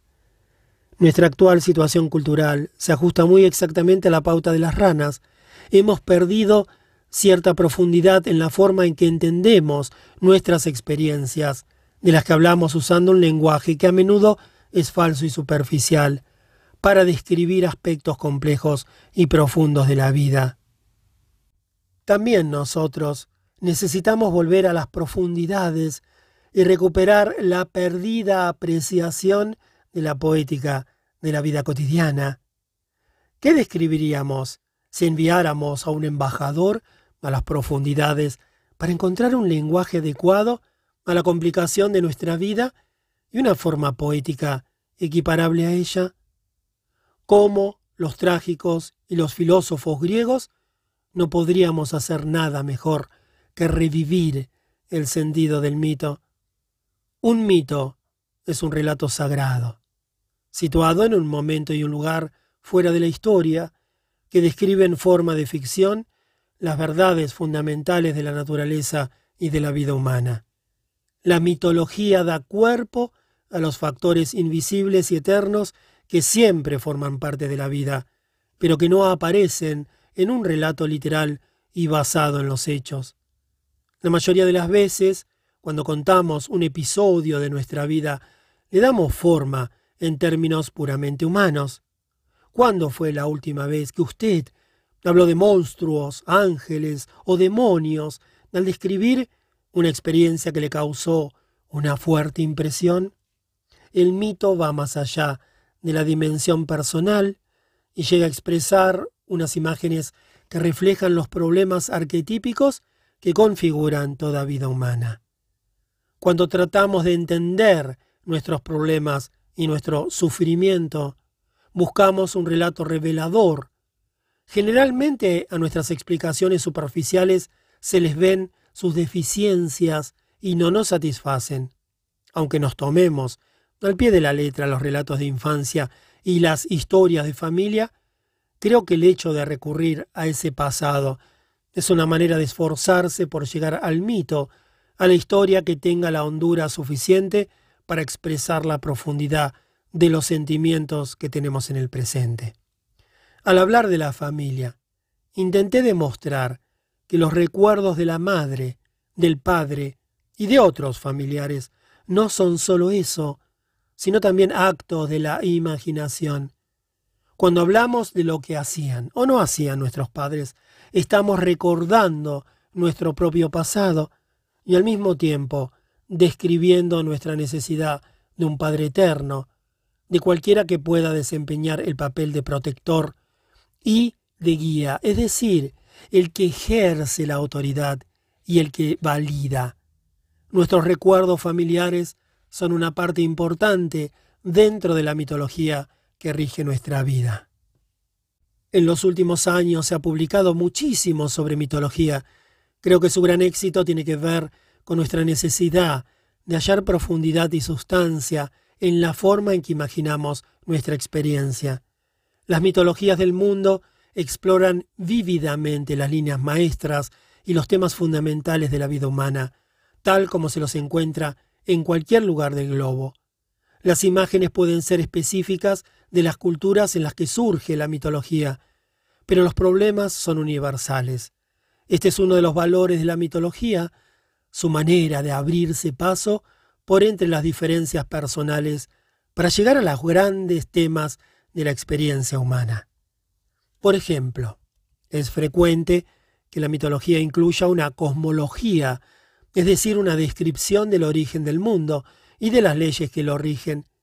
Es importante orientarse, tener alguna imagen del universo físico en el que vivimos. Por eso muchos mitólogos han observado que incluso la ciencia moderna, con toda su validez objetiva, también nos ofrece una cosmología, una mitología en el verdadero sentido de la palabra. El mito tiene la connotación de falsedad, como cuando estimamos que una suposición sobre cómo son las cosas es solamente un mito. El mito puede dar la impresión de ser un vuelo de la fantasía porque sus imágenes suelen ser fantásticas, con muchos dioses y demonios, o con acciones imposibles y escenarios irreales. Pero los elementos fantásticos son esenciales para la mitología, en cuanto nos apartan de los detalles realistas de la vida para conectarnos con factores invisibles que, pese a todo, son reales. Como el mito llega tan lejos en su descripción de las formas universales, en que se desenvuelve la vida humana puede ser un guía indispensable para entendernos a nosotros mismos. Por falta de una comprensión poética adecuada, como Dionisos en las ranas, nos vemos obligados a hacer un viaje al mundo subterráneo, un viaje que no siempre es agradable. Se podría decir que la neurosis y la psicosis son la forma oscura de este descenso, pero hay también una versión más luminosa. Es posible hacer lo que hizo Dionisos sin necesidad del peligroso viaje al más allá, resucitando a los hacedores de mitos del pasado al recobrar el aprecio por las mitologías del mundo entero. Mitología no es lo mismo que mito. La mitología es una colección de relatos que intentan describir los mitos, los modelos profundos que vivimos en nuestra vida cotidiana. Así como los cuentos de nuestra infancia y los relatos de familia evocan los mitos que vivimos como adultos, también las mitologías culturales evocan pautas míticas que podemos rastrear en la vida moderna. Incluso la mitología de una cultura extranjera puede ayudarnos a imaginar factores con los que día a día nos enfrentamos en los niveles más profundos. La mitología nos enseña a imaginar con más profundidad de la que permiten las categorías sociológicas o psicológicas. Dicho sea de paso, esta es una de las razones de que me tomé con cautela las interpretaciones psicológicas de la mitología. No quiero reducir los misterios contenidos en el mito a un lenguaje y unos conceptos modernos que ya son insuficientes para investigar nuestra propia experiencia.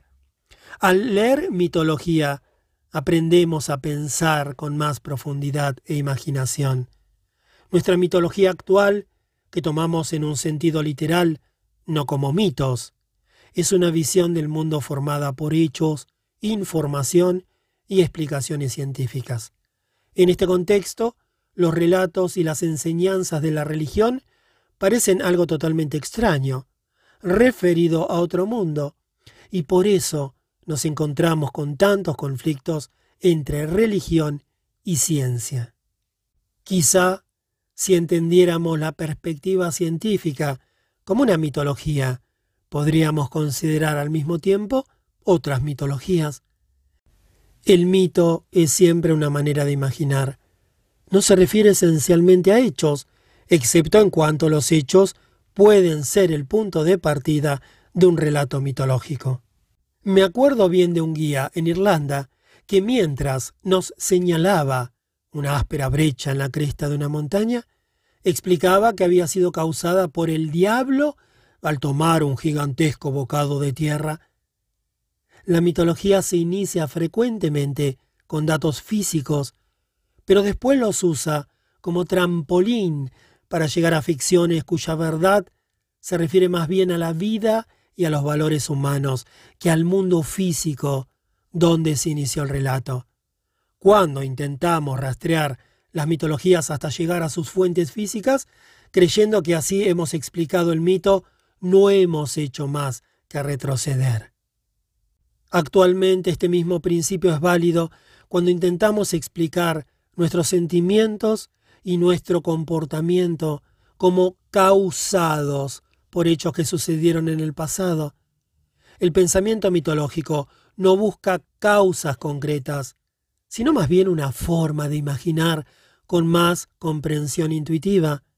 Considera el pasado, pero el pasado como mito es diferente del pasado como hecho. Como mito, las historias que contamos de nuestra vida sugieren temas y figuras que todavía están en vigor. Si retrocedemos en el tiempo lo suficiente como para salirnos totalmente de la historia y estar en el Olimpo o en el Edén, entonces tocamos los temas fundamentales que constituyen los cimientos de la existencia humana.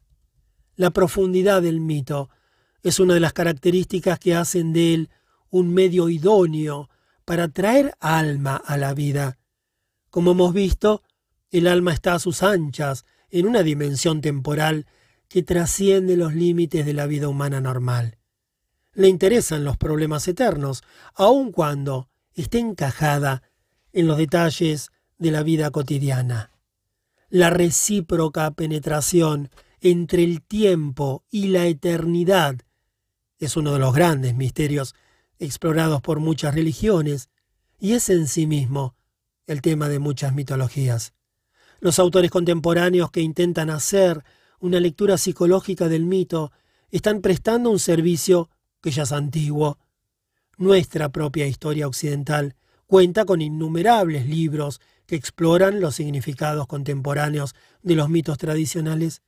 Sin embargo, en tales esfuerzos es importante no reducir la mitología a nuestros propios conceptos. Al contrario, ella podría más bien ensanchar nuestro pensamiento psicológico para incluir aquellos misterios que operan en la vida humana y que jamás serán del todo explicados. La mitología solo puede aportar alma a nuestro pensamiento psicológico si permitimos que los mitos nos estimulen la imaginación, no si los traducimos al lenguaje de la psicología moderna. La mitología también puede enseñarnos a percibir los mitos que estamos viviendo día tras día y a observar aquellos que nos pertenecen particularmente como individuos.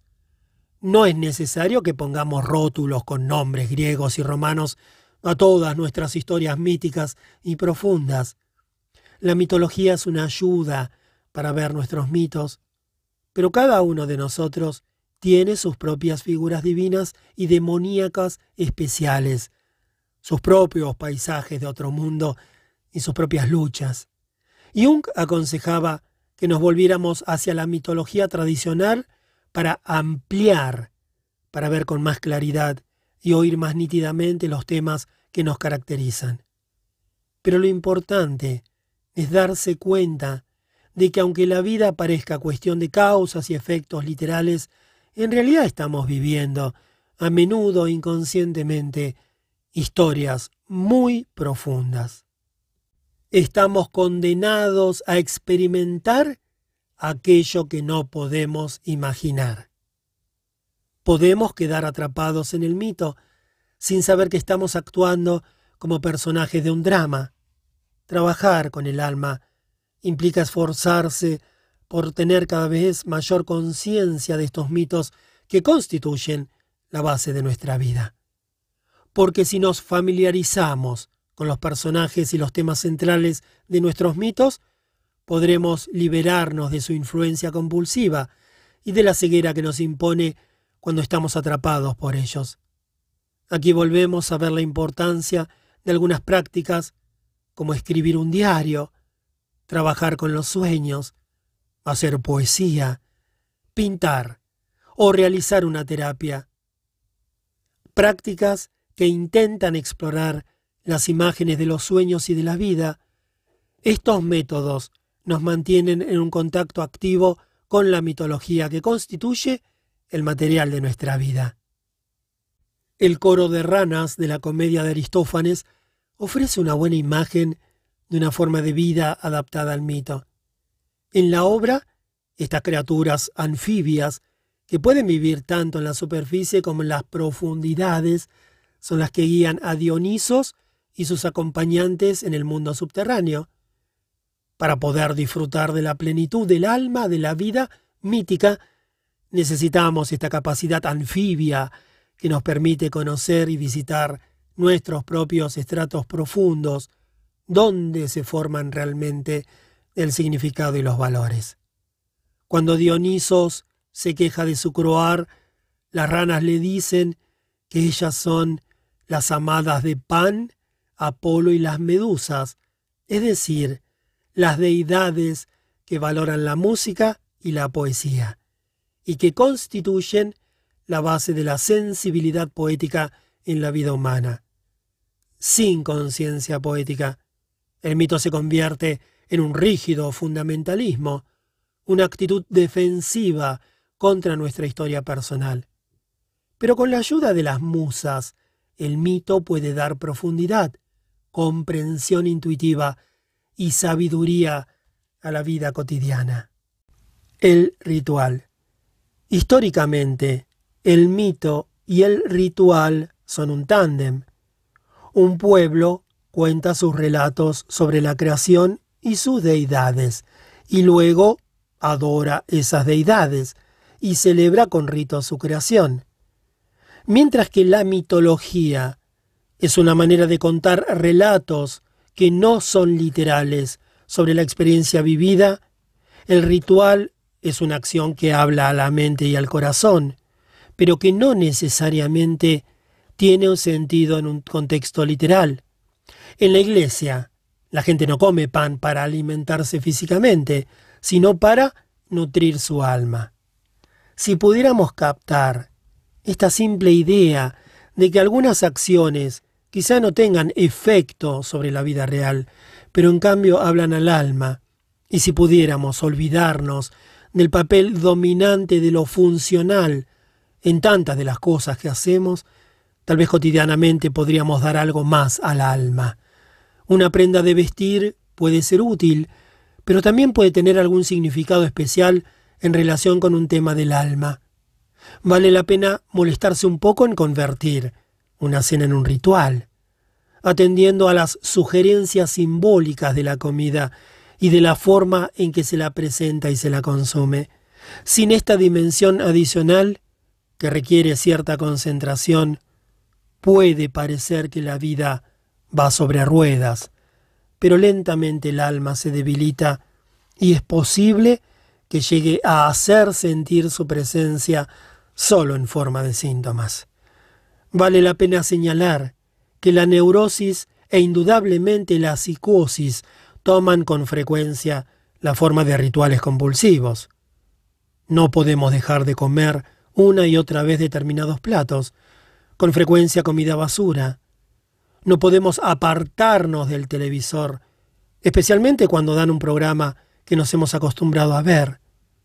¿No es eso acaso un ritual compulsivo? Las personas gravemente perturbadas salmodian palabras con sonidos rituales en momentos inoportunos se visten con ropa extravagante o se lavan compulsivamente las manos. Gesticulan con brazos y manos, exagerando el significado de lo que quieren expresar. Conocí a un hombre que cruzaba los índices cada vez que sentía la presencia del mal, lo cual le sucedía varias veces en una hora, y a una mujer que se tocaba la rodilla al final de cada frase que pronunciaba. Podría ser que estos rituales neuróticos aparecen cuando la imaginación se ha perdido y ya no se presta atención al alma.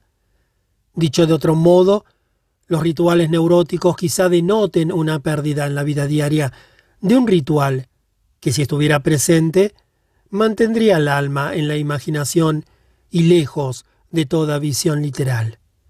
La neurosis se podría definir como una pérdida de imaginación. Hablamos de actuación dando a entender que aquello que deberíamos mantener en el ámbito de la imagen lo estamos viviendo en la vida como si no fuera poesía. La cura para el ritualismo neurótico podría ser el cultivo de un sentimiento más auténtico del ritual en nuestra vida cotidiana. El ritual mantiene el carácter sagrado del mundo. Saber que todo lo que hacemos, por simple que sea, está rodeado de un halo de imaginación y puede servir al alma, enriquece la vida y hace que las cosas que nos rodean sean más preciosas y más dignas de nuestra protección y nuestro cuidado. Como en un sueño, un pequeño objeto puede asumir un significado importante, de modo que en una vida animada por el ritual no hay cosas insignificantes. Cuando las culturas tradicionales tallan primorosamente cabezas y cuerpos, en el respaldo de las sillas y en sus herramientas. Están reconociendo el alma en los objetos comunes y también el hecho de que el simple trabajo es igualmente un ritual. Cuando sacamos de la cadena de producción objetos hechos en masa, de cuyo carácter funcional presumimos, pero que no muestran el menor indicio de imaginación, estamos negando el papel del ritual en los asuntos cotidianos. Estamos ahuyentando el alma que podría animar nuestra vida. Vamos a la iglesia para participar en ese intenso ritual tradicional, pero también para aprender cómo se cumplen los rituales. La tradición es una parte importante del ritual, porque el alcance del alma es mucho mayor que el de la conciencia individual. Los rituales inventados, entre comillas, no siempre son los adecuados, o bien, como la interpretación que hacemos de nuestros propios sueños, es probable que apoyen nuestras teorías favoritas, pero no que expresen las verdades eternas. Recuerdo a un grupo de monjas que hace muchos años decidieron cantar himnos de Pascua durante los servicios del Viernes Santo, porque les parecía que concentrarse en la muerte de Cristo era demasiado morboso y deprimente. Probablemente la tradición conozca mejor la importancia de sentir en profundidad, por muy triste que sea el estado anímico del Viernes Santo. Si vamos a dar al ritual un lugar más importante en la vida, conviene que nos dejemos guiar por la religión formal y por la tradición.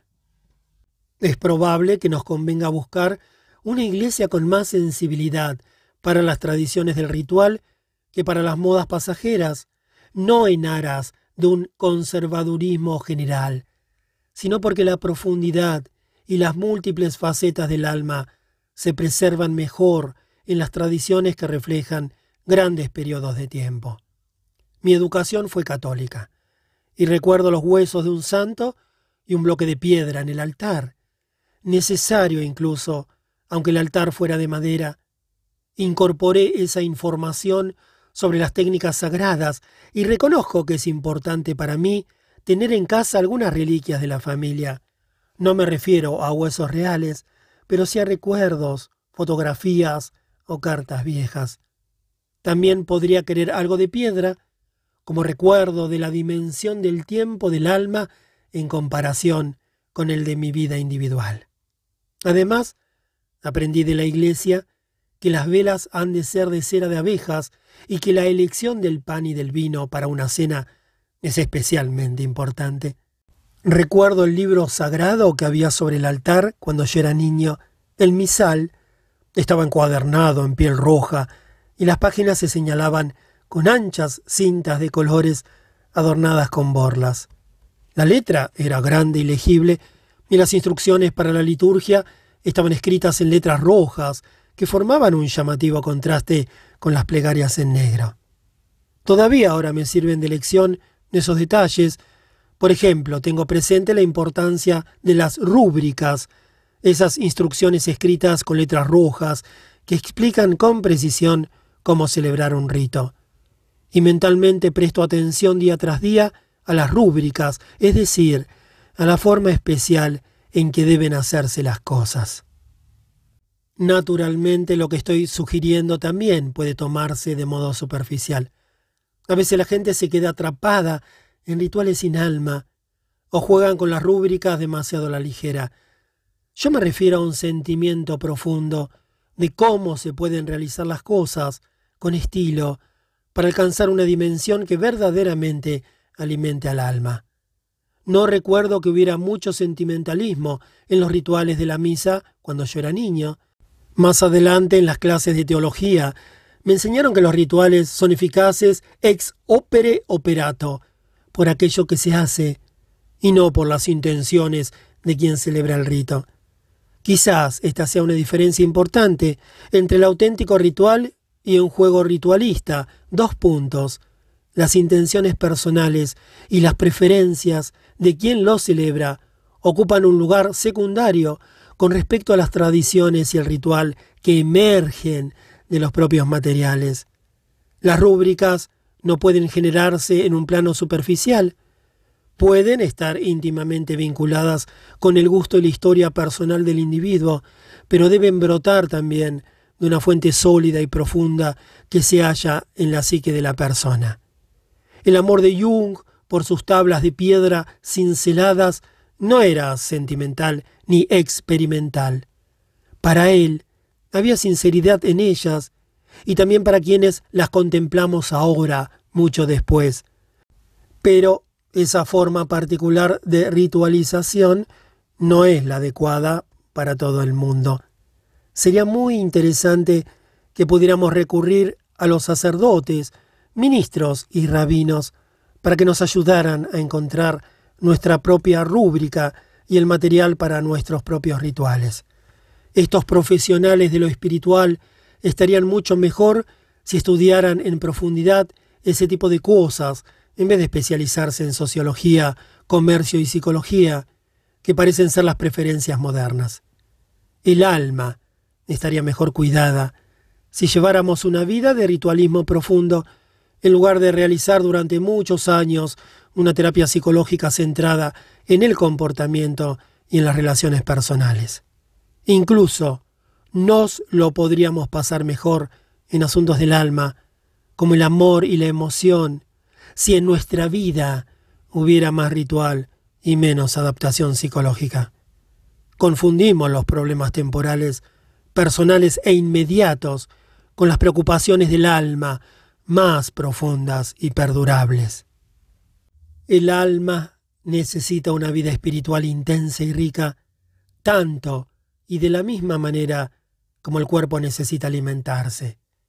Esta es la enseñanza y las imágenes que nos aportan los maestros espirituales desde hace siglos.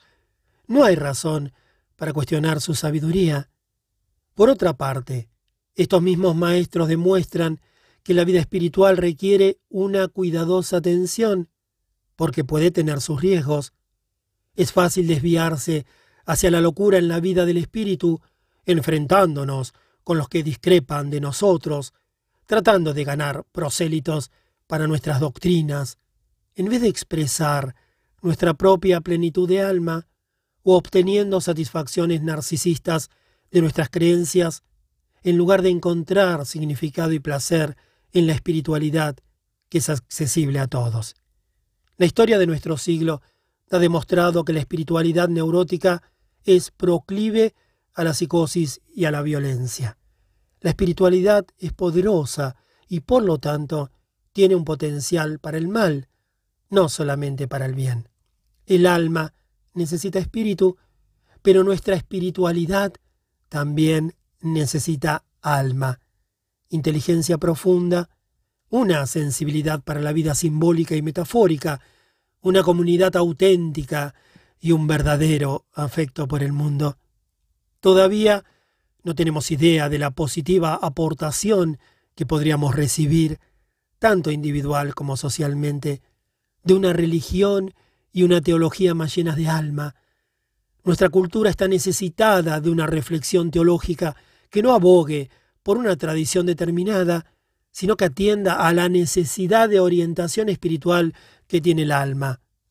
Para alcanzar este objetivo, debemos devolver gradualmente el alma a la religión, siguiendo a Jung, que en una carta de 1910 escribía a Freud. Qué infinito éxtasis y qué desenfreno están latentes en nuestra religión. Debemos llevar a la realización su himno de amor.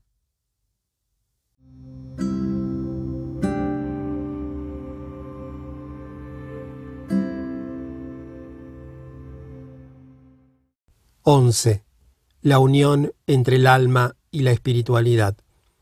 En nuestra espiritualidad vamos en pos de la conciencia y de los valores supremos.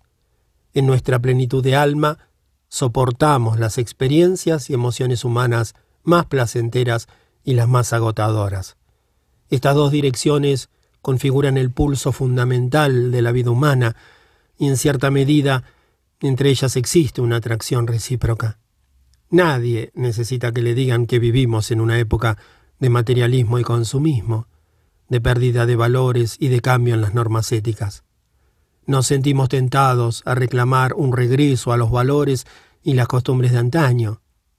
Parece que en el pasado la gente era más religiosa y que los valores tradicionales tenían más influencia en la sociedad.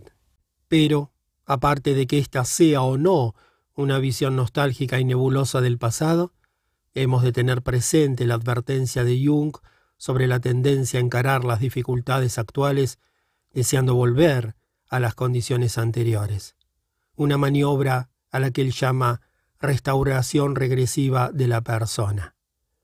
Las sociedades pueden caer en esta estrategia defensiva, intentando restaurar lo que para la imaginación es un estado mejor que existió en el pasado. El problema está en que la memoria es siempre en parte imaginación, y a los momentos difíciles del pasado se les da luego, inconscientemente, una mano de barniz dorado que permite llamarlos los buenos tiempos de antaño. Si somos capaces de resistir esta tentación, de mejorar el presente restaurando el pasado, podemos empezar a afrontar nuestros problemas actuales. Me parece que no somos en absoluto una sociedad que se va alejando de la espiritualidad. Al contrario, en cierto sentido somos más espirituales de lo necesario. La clave para defendernos del materialismo y reencontrar la espiritualidad perdida no está en buscarla cada vez con mayor intensidad, sino en volver a imaginar. A fines del siglo XV, Ficino escribió en su libro de la vida que el espíritu y el cuerpo, la religión y el mundo, la espiritualidad y el materialismo pueden estar atrapados en una escisión polarizadora. Cuanto más compulsivo sea nuestro materialismo, más neurótica será nuestra espiritualidad y viceversa. En otras palabras, al tender a una visión abstracta e intelectualizada de la vida, nuestra sociedad locamente consumista quizás esté mostrando signos de una espiritualidad descontrolada.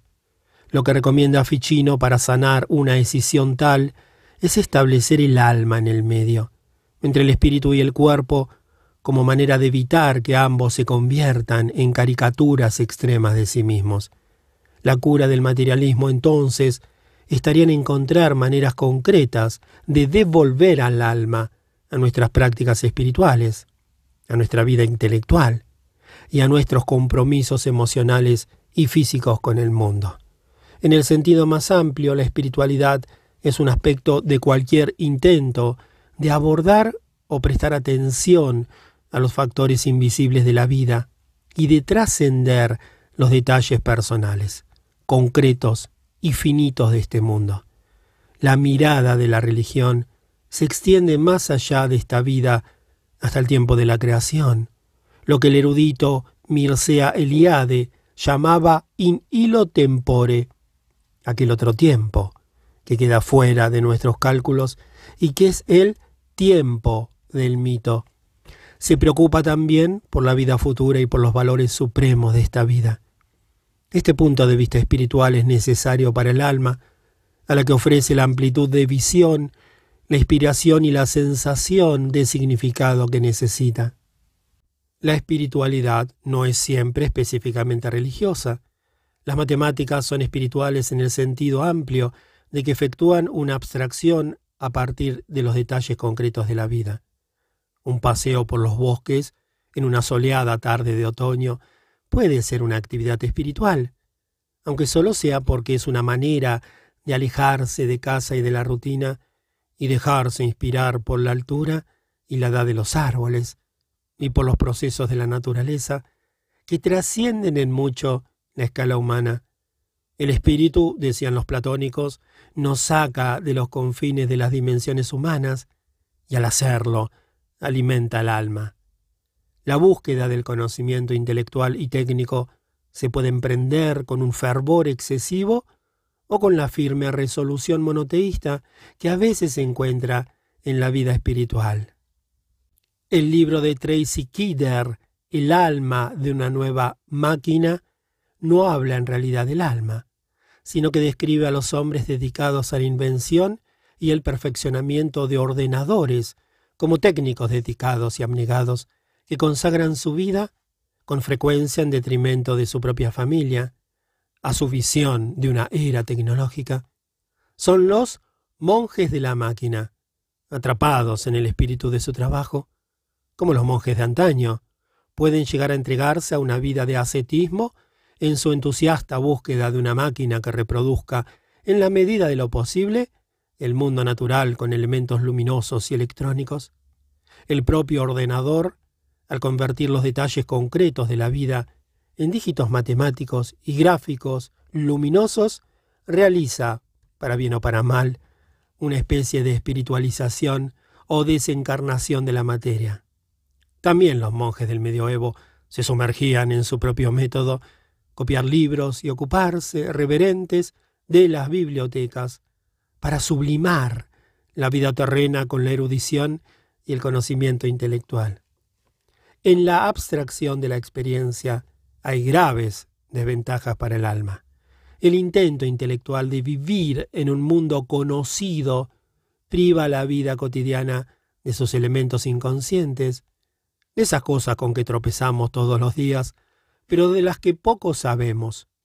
Jung equipara el inconsciente con el alma, de modo que cuando intentamos vivir con plena conciencia en un mundo intelectualmente previsible, protegidos de todos los misterios y cómodamente instalados en el conformismo, perdemos nuestras oportunidades cotidianas de llevar una vida llena de alma.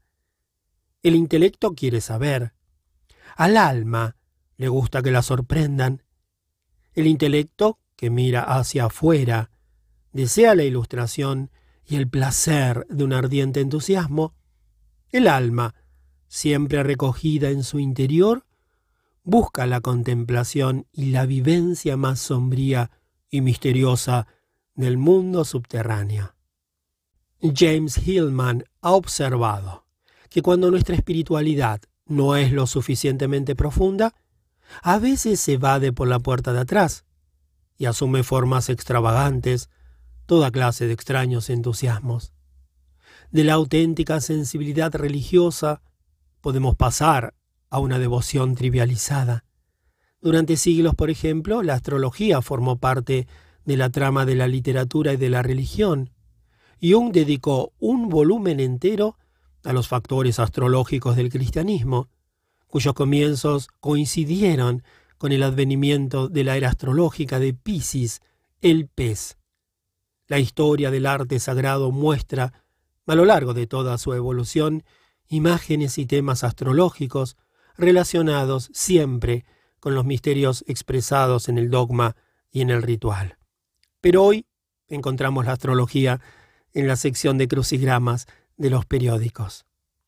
Lo que en otro tiempo fuera una mitología viviente que podía ser incluida en el arte religioso y en la teología, se ve reducida ahora a un juego de salón. Este es un pequeño ejemplo de cómo nuestra espiritualidad ha perdido profundidad y sustancia. Dicho de otra manera, en el lenguaje de Ficino, ya no tiene alma. El fundamentalismo y su cura el politeísmo. Frecuentemente cuando la espiritualidad pierde su alma, toma, a modo de sombra, la forma de fundamentalismo. No me estoy refiriendo a ningún grupo ni secta en particular, sino a un punto de vista del que cualquiera de nosotros puede verse prisionero en relación con cualquier tema. Una manera de describir la naturaleza del fundamentalismo es una analogía musical. Si usted toca en el piano un do grave con bastante fuerza, oirá, lo sepa o no, toda una serie de tonos. Escuchará claramente la nota fundamental, pero ésta le sonaría muy rara si el sonido no incluyera también sus armónicos, do, sol, mi e incluso si bemol. Yo definiría el fundamentalismo como una defensa contra los armónicos de la vida, contra la riqueza, y el politeísmo de la imaginación. En la universidad mis alumnos eran fundamentalistas cuando se oponían a que analizáramos las referencias sutiles, los armónicos, en una novela de Hemingway. Una persona se muestra fundamentalista cuando me dice que la noche anterior soñó con una serpiente que la miraba fijamente mientras recitaba pasajes del Cantar de los Cantares, y que eso no es más que una reacción aplazada al hecho de haberse encontrado el día anterior con una lombriz de tierra en su huerto. Aquí llegamos a una regla importante, aplicable a la espiritualidad religiosa y a toda clase de relatos, sueños e imágenes. El intelecto quiere un significado resumido, que está muy bien para la naturaleza resuelta de la mente, pero al alma le apetece una reflexión profunda muchos niveles de significado, infinitos matices, referencias, alusiones y prefiguraciones, todo lo cual enriquece la textura de una imagen o de un relato y complace al alma dándole mucho alimento para cavilar. Cavilar es uno de los principales deleites del alma.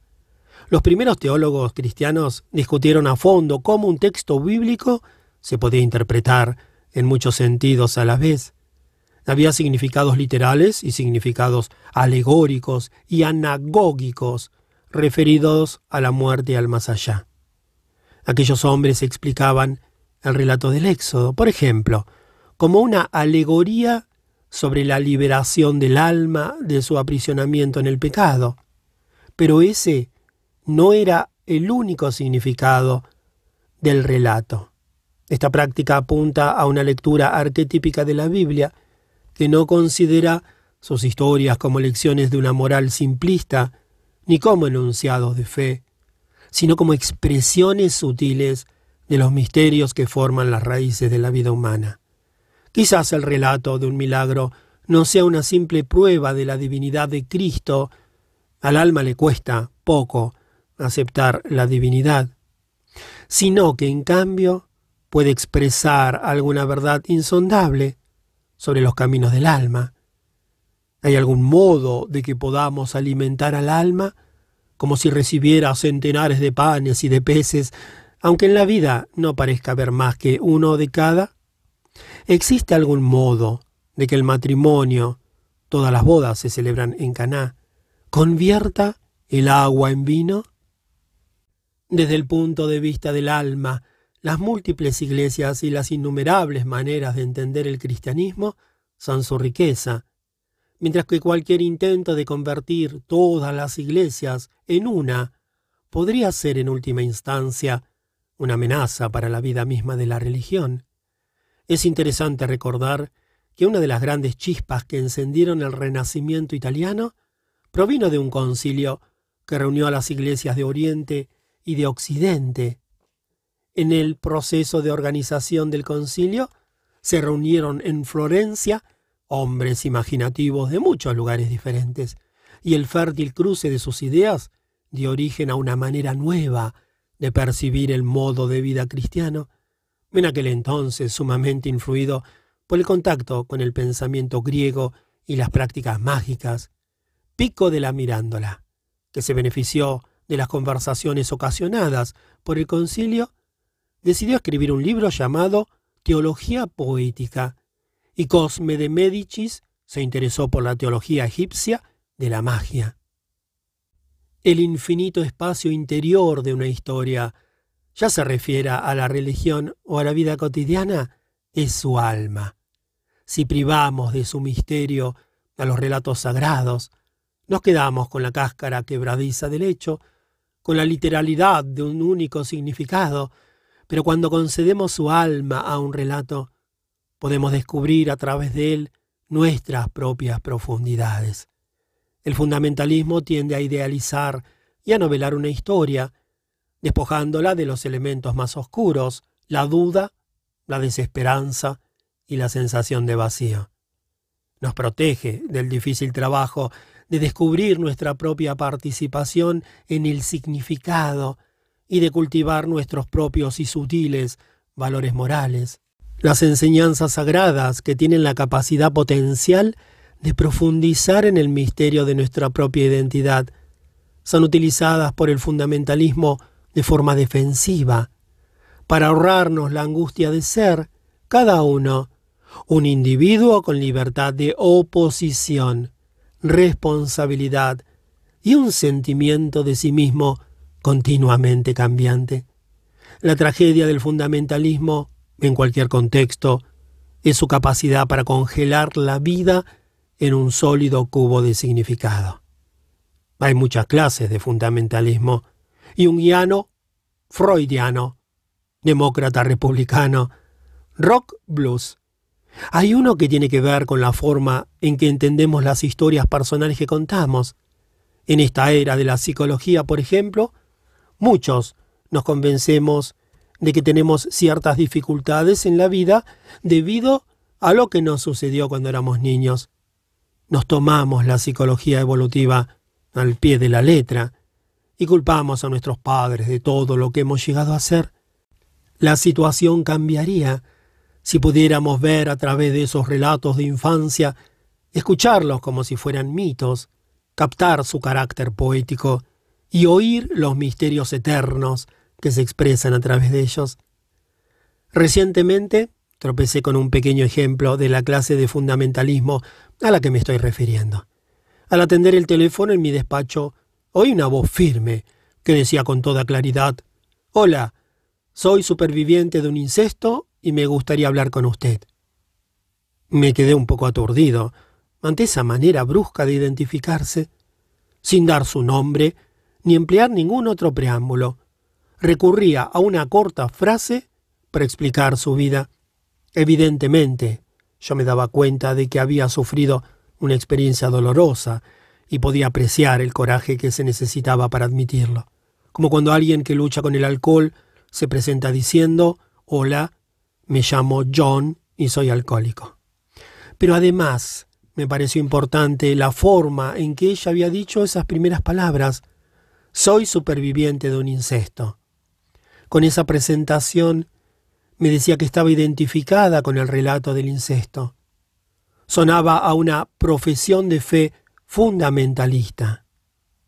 En esos primeros momentos me pregunté cómo, si aquella mujer se convertía en mi paciente, podríamos encarar simultáneamente su vivencia del incesto y su fundamentalismo, sin negar nada de su dolor ni de su sufrimiento.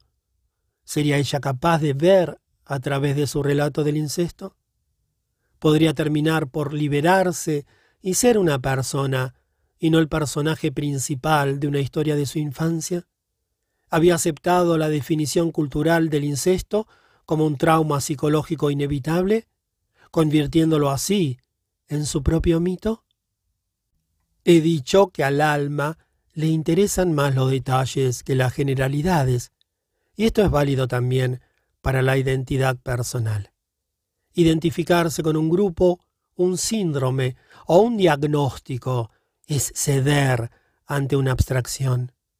El alma proporciona un fuerte sentimiento de individualidad, es decir, de un destino personal, influencias y antecedentes especiales y relatos particulares. Enfrentado con la abrumadora necesidad de dispensar a la vez cuidados de urgencia y atención a pacientes crónicos, el sistema de salud mental etiqueta a las personas de esquizofrénicas, alcohólicas y supervivientes, para poder introducir algún orden en el caos de la vida en el hogar y en la calle, pero cada persona tiene un relato especial para contar, por muchos que sean los temas y elementos comunes que incluya. Por lo tanto, para cada persona, el cuidado del alma debe empezar por la simple narración de su relato.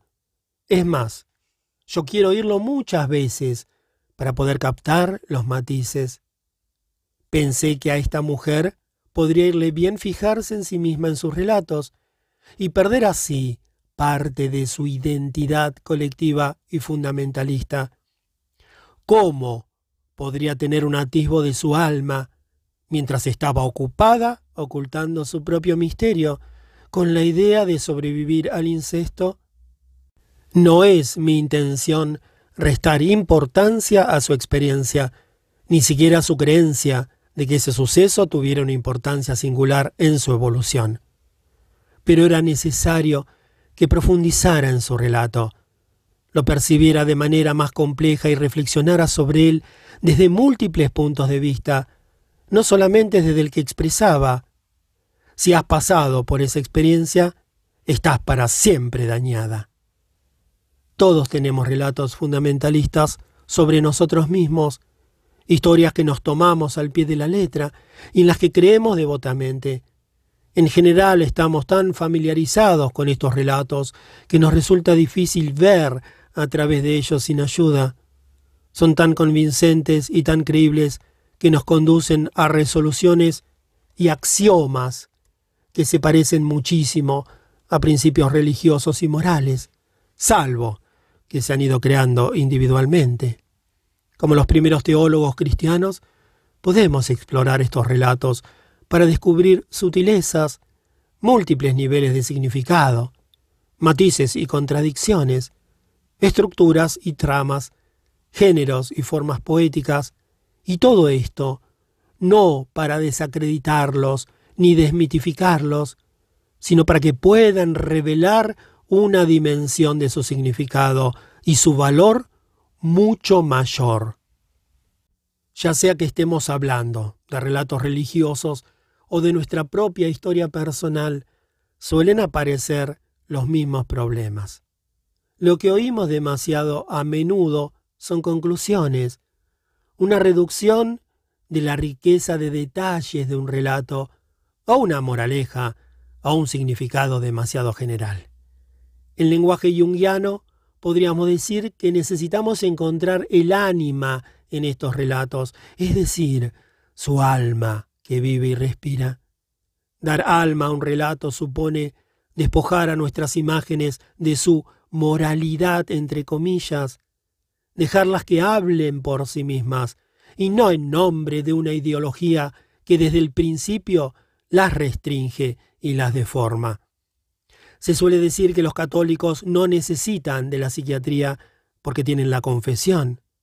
Yo diría que una persona que encuentra en la Biblia un compendio de comprensión profunda de la naturaleza del alma no necesita de la psicología, que generalmente es más abstracta, más pobre en imágenes, más científica y menos poética que la Biblia, y por consiguiente menos prometedora para el cuidado del alma. Pero recurrir a la Biblia en busca de certidumbre moral, de pruebas milagrosas de la fe, o para evitar la duda y la angustia que implican las elecciones vitales difíciles, es muy diferente de echar mano de ella en busca de comprensión en profundidad. Para los fundamentalistas, la Biblia es algo en lo que hay que creer. El alma, en cambio, la ve como un gran estímulo para la imaginación religiosa, para indagar en el corazón cuáles son sus posibilidades más profundas y sublimes. Espero que un día una teología arquetípica, entre comillas, pueda mostrarnos el alma de los textos religiosos de todo el mundo. Ahora se pone el énfasis en los estudios textuales, históricos y estructurales, es decir, en asuntos técnico-espirituales. Unos pocos teólogos, especialmente David Miller, Wolfgang Gigerich y Linda Sexton, han aportado un espíritu de imaginación arquetípica a los estudios bíblicos, pero aún queda mucho por hacer. Un libro de Job, tan lleno de temas y figuras familiares para cualquiera que haya trabajado con la cuestión de la inocencia y el sufrimiento, ha sido encarado de forma imaginativa en muchas versiones dramáticas del relato y también en el estudio psicológico de Jung. Pero preguntémonos si nosotros, en una sociedad basada en la Biblia, sentimos plenamente la realidad del hecho de haber sido expulsados del Edén. ¿Nos hemos atrevido a hablar con la serpiente del paraíso, como lo hicieron nuestros padres in hilo tempore? ¿Reconocemos a aquella serpiente de nuestra familia y en nuestras ciudades?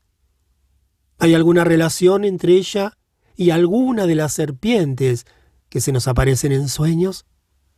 ¿Consideramos alguna vez con seriedad que en nuestros sueños pueda haber algo inherente a la Biblia o a la Torá?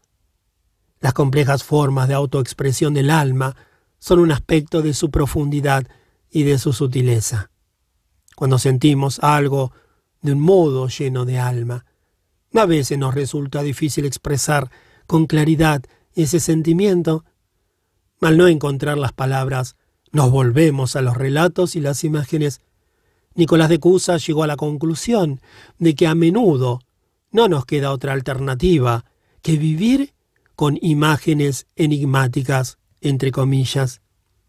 Puesto que al alma le interesan más las relaciones que el entendimiento intelectual, el conocimiento que proviene de la intimidad del alma con la experiencia es más difícil de expresar que el tipo de análisis que se puede efectuar a distancia.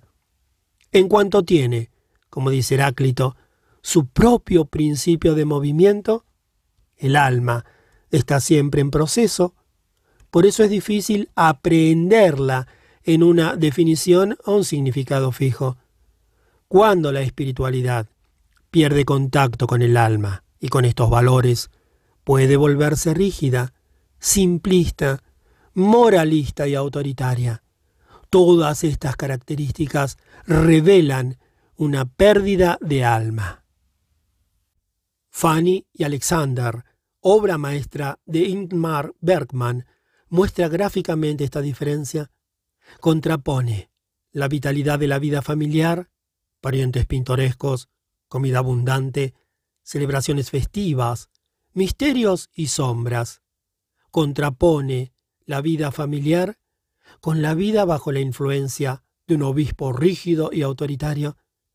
El tono de la película cambia de un clima de diversión, intimidad, picardía, música, carácter, naturalidad y una cálida sensación hogareña, pasa un gris y deprimente énfasis en las reglas, la soledad, el castigo, el miedo, la distancia emocional, la violencia y la esperanza de escapar. Evidentemente, en la figura del obispo no se nos presenta la espiritualidad como tal, sino más bien un espíritu religioso fundamentalista, sin alma. Porque hasta las formas de espiritualidad más elevadas y estrictas pueden coexistir con la plenitud de alma. A Thomas Merton, que vivió en una ermita, se lo conocía por su sentido del humor. Santo Tomás Moro llevaba un cilicio como parte de su práctica espiritual, pero era un hombre de ingenio, de fuertes sentimientos familiares, profundamente comprometido con el derecho y la política, y de afectuosas amistades. El problema nunca es la espiritualidad en sí, sino la estrechez del fundamentalismo que surge cuando se establece la escisión entre la espiritualidad y el alma. Hay muchas clases diferentes de espiritualidad. Aquella con la que estamos más familiarizados es la espiritualidad de la trascendencia, la elevada búsqueda de la visión suprema, de los principios morales universales y de la liberación de las múltiples limitaciones de la vida humana. Hay un juego infantil que consiste en hacer una iglesia con los dedos. Aquí está la iglesia y aquí el campanario. Ahí tenemos una imagen simple de la espiritualidad trascendente, pero abrid la puerta y aquí está todo el pueblo, y veréis la multiplicidad interior del alma. Es como la estatua que describe Platón, que por fuera es el rostro de un hombre, pero una vez abierta, contiene a todos los dioses. Un árbol un animal, un río o un bosquecillo pueden todos ser el foco de la atención religiosa. La espiritualidad de un lugar podría estar señalada por una fuente, un dibujo en el suelo o un montón de piedras. Cuando ponemos un recordatorio histórico en un viejo campo de batalla o en la casa donde nacieron nuestros antepasados, estamos realizando un auténtico acto espiritual. Estamos honrando al espíritu especial que se relaciona con un lugar determinado. La familia es también una fuente y un foco de espiritualidad. En muchas tradiciones, cada hogar dispone de un santuario con fotografías como homenaje a los miembros fallecidos de la familia. Los ritos de las reuniones familiares, las visitas, las historias que se cuentan, los álbumes de fotografías, los recuerdos e incluso las cintas grabadas con la voz de los mayores también pueden ser actos espirituales que alimentan el alma.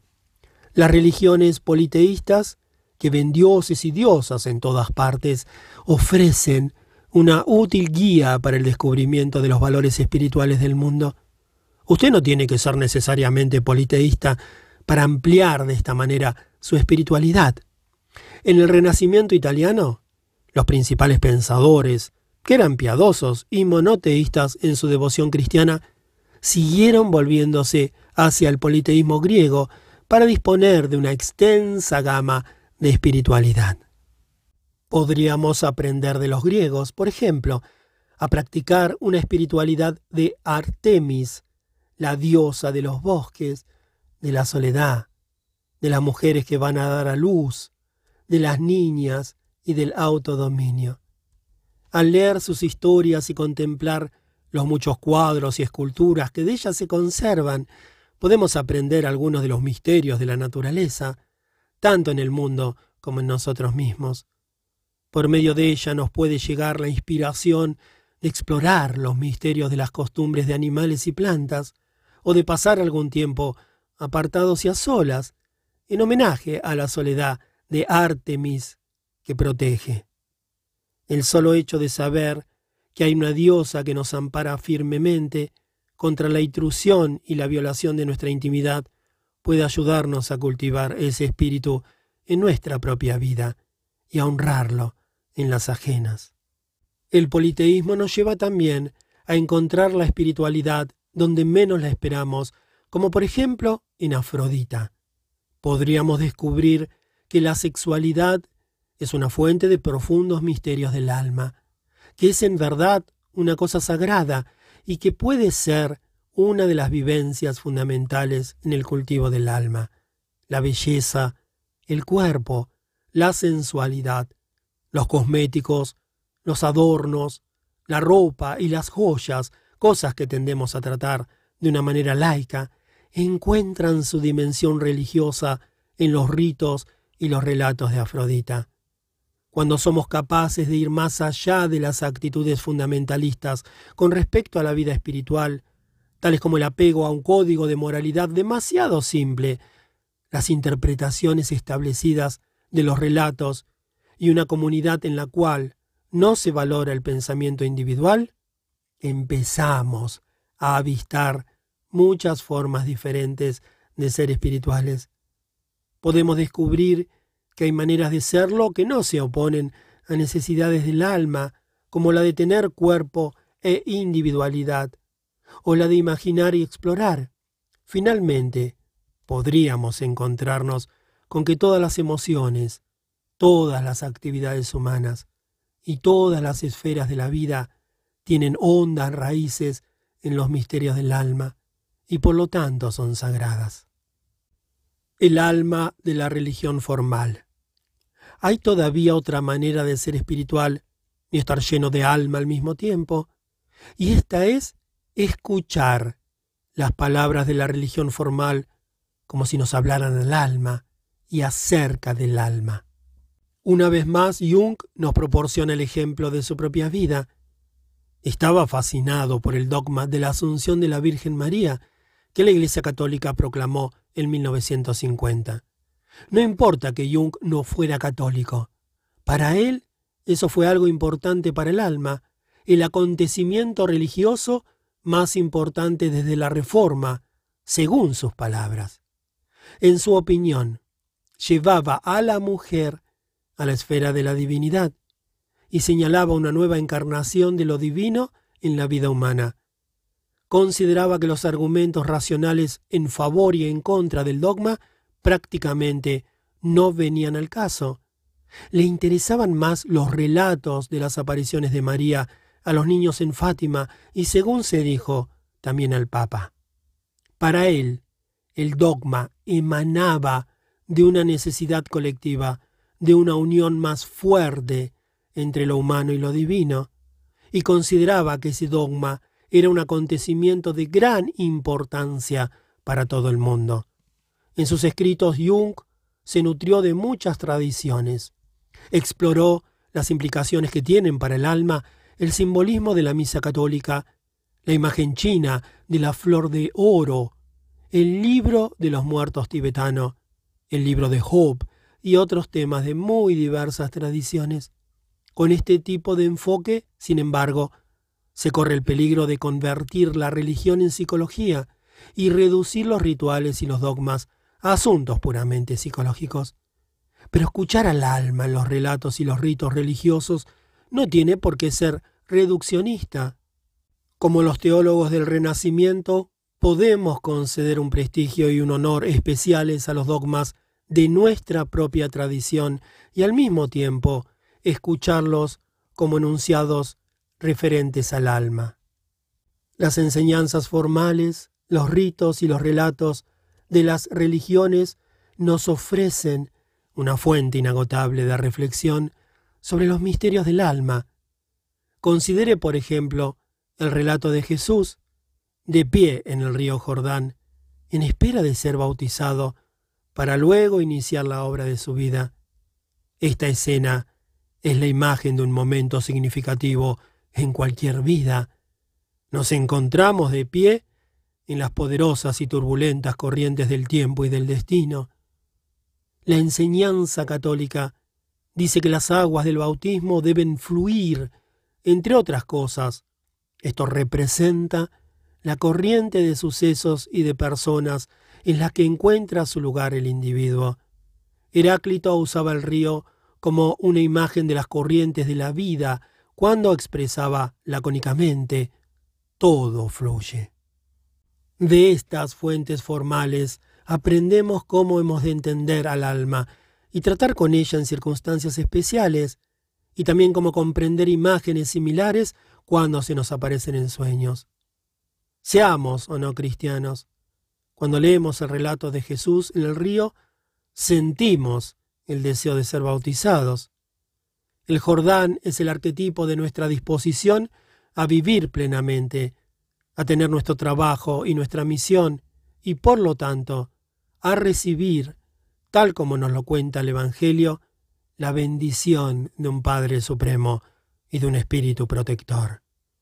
Piero de la Francesca, el artista del Renacimiento, pintó la escena en el Jordán, mostrando a Jesús de pie, en su plena dignidad, mientras en el fondo otro hombre, a punto de ser bautizado, cualquiera de nosotros, a quien le tocara el turno, está casi despojado de la túnica, levantada por encima de su cabeza, en una postura exquisitamente cotidiana. Es una inspirada imagen de la disposición a aventurarse con valentía en el río de la existencia, en vez de encontrar maneras de mantenerse a salvo, seco e impasible. También la iconografía y la arquitectura religiosa nos muestran cómo se unen la espiritualidad y el alma. Las grandes catedrales de Europa representan la espiritualidad en sus elevados campanarios y sus alargadas ventanas ojivales. Los campanarios se desvanecen en el aire como cohetes que dejaran la tierra en busca del cosmos. Pero estas catedrales también tienen abundancia de colores y cincelados esculturas, tumbas, criptas, nichos, capillas, sagrarios, imágenes y santuarios, todos ellos sitios que al alma le gusta frecuentar, lugares de interiorización, reflexión, imaginación, relato y fantasía. Se podría ver en la catedral un lugar de unión del alma y del espíritu, donde ambos tienen igual importancia, y mantienen entre sí una relación recíproca que les es inherente. En la religión actual hay una tendencia a destacar la importancia de la espiritualidad recurriendo a las ciencias sociales, pero se podría encontrar una unión más profunda de la vida cotidiana y la religión formal si se entendiera la religión como una guía para el alma.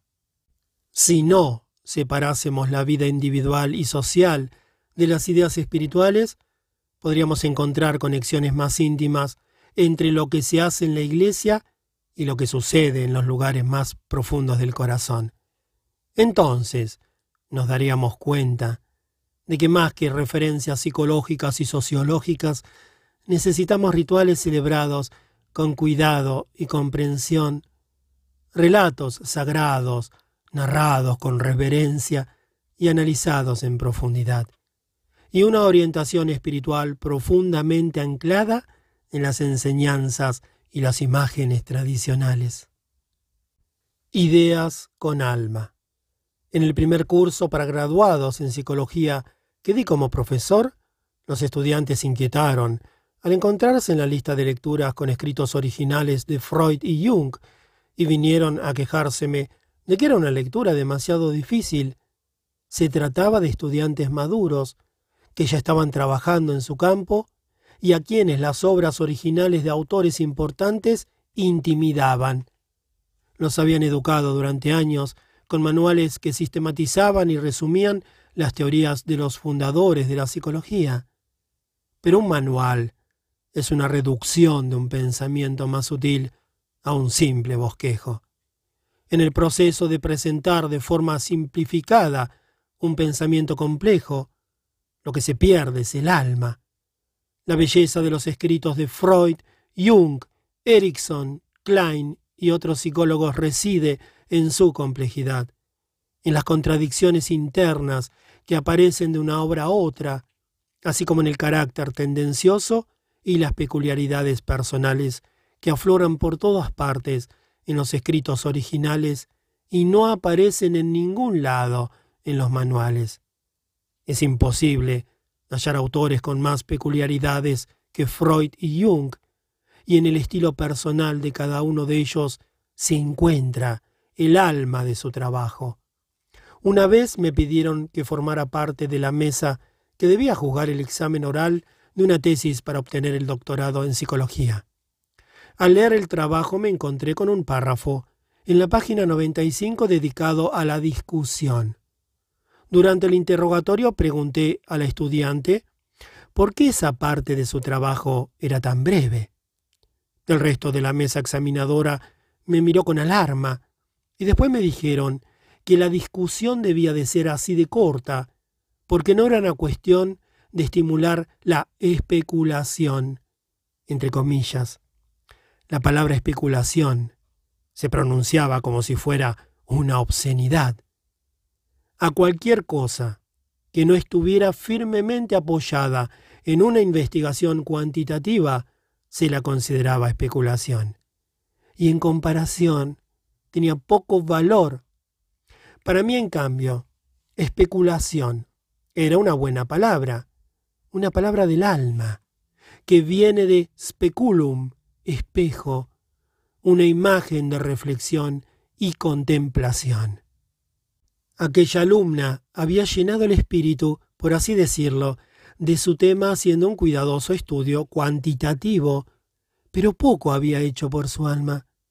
Podía recitar los detalles concretos del diseño de su investigación, pero no era capaz de reflexionar sobre los problemas más profundos implícitos en su estudio, aun cuando hubiera dedicado centenares de horas a reunir datos y dar forma a su investigación.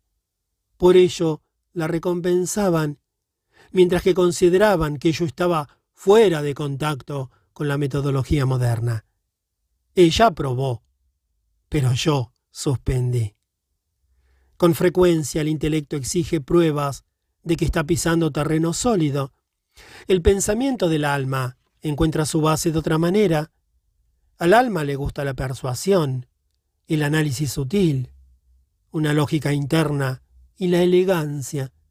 Disfruta con ese tipo de análisis que jamás se completa, que concluye con el deseo de seguir hablando o leyendo.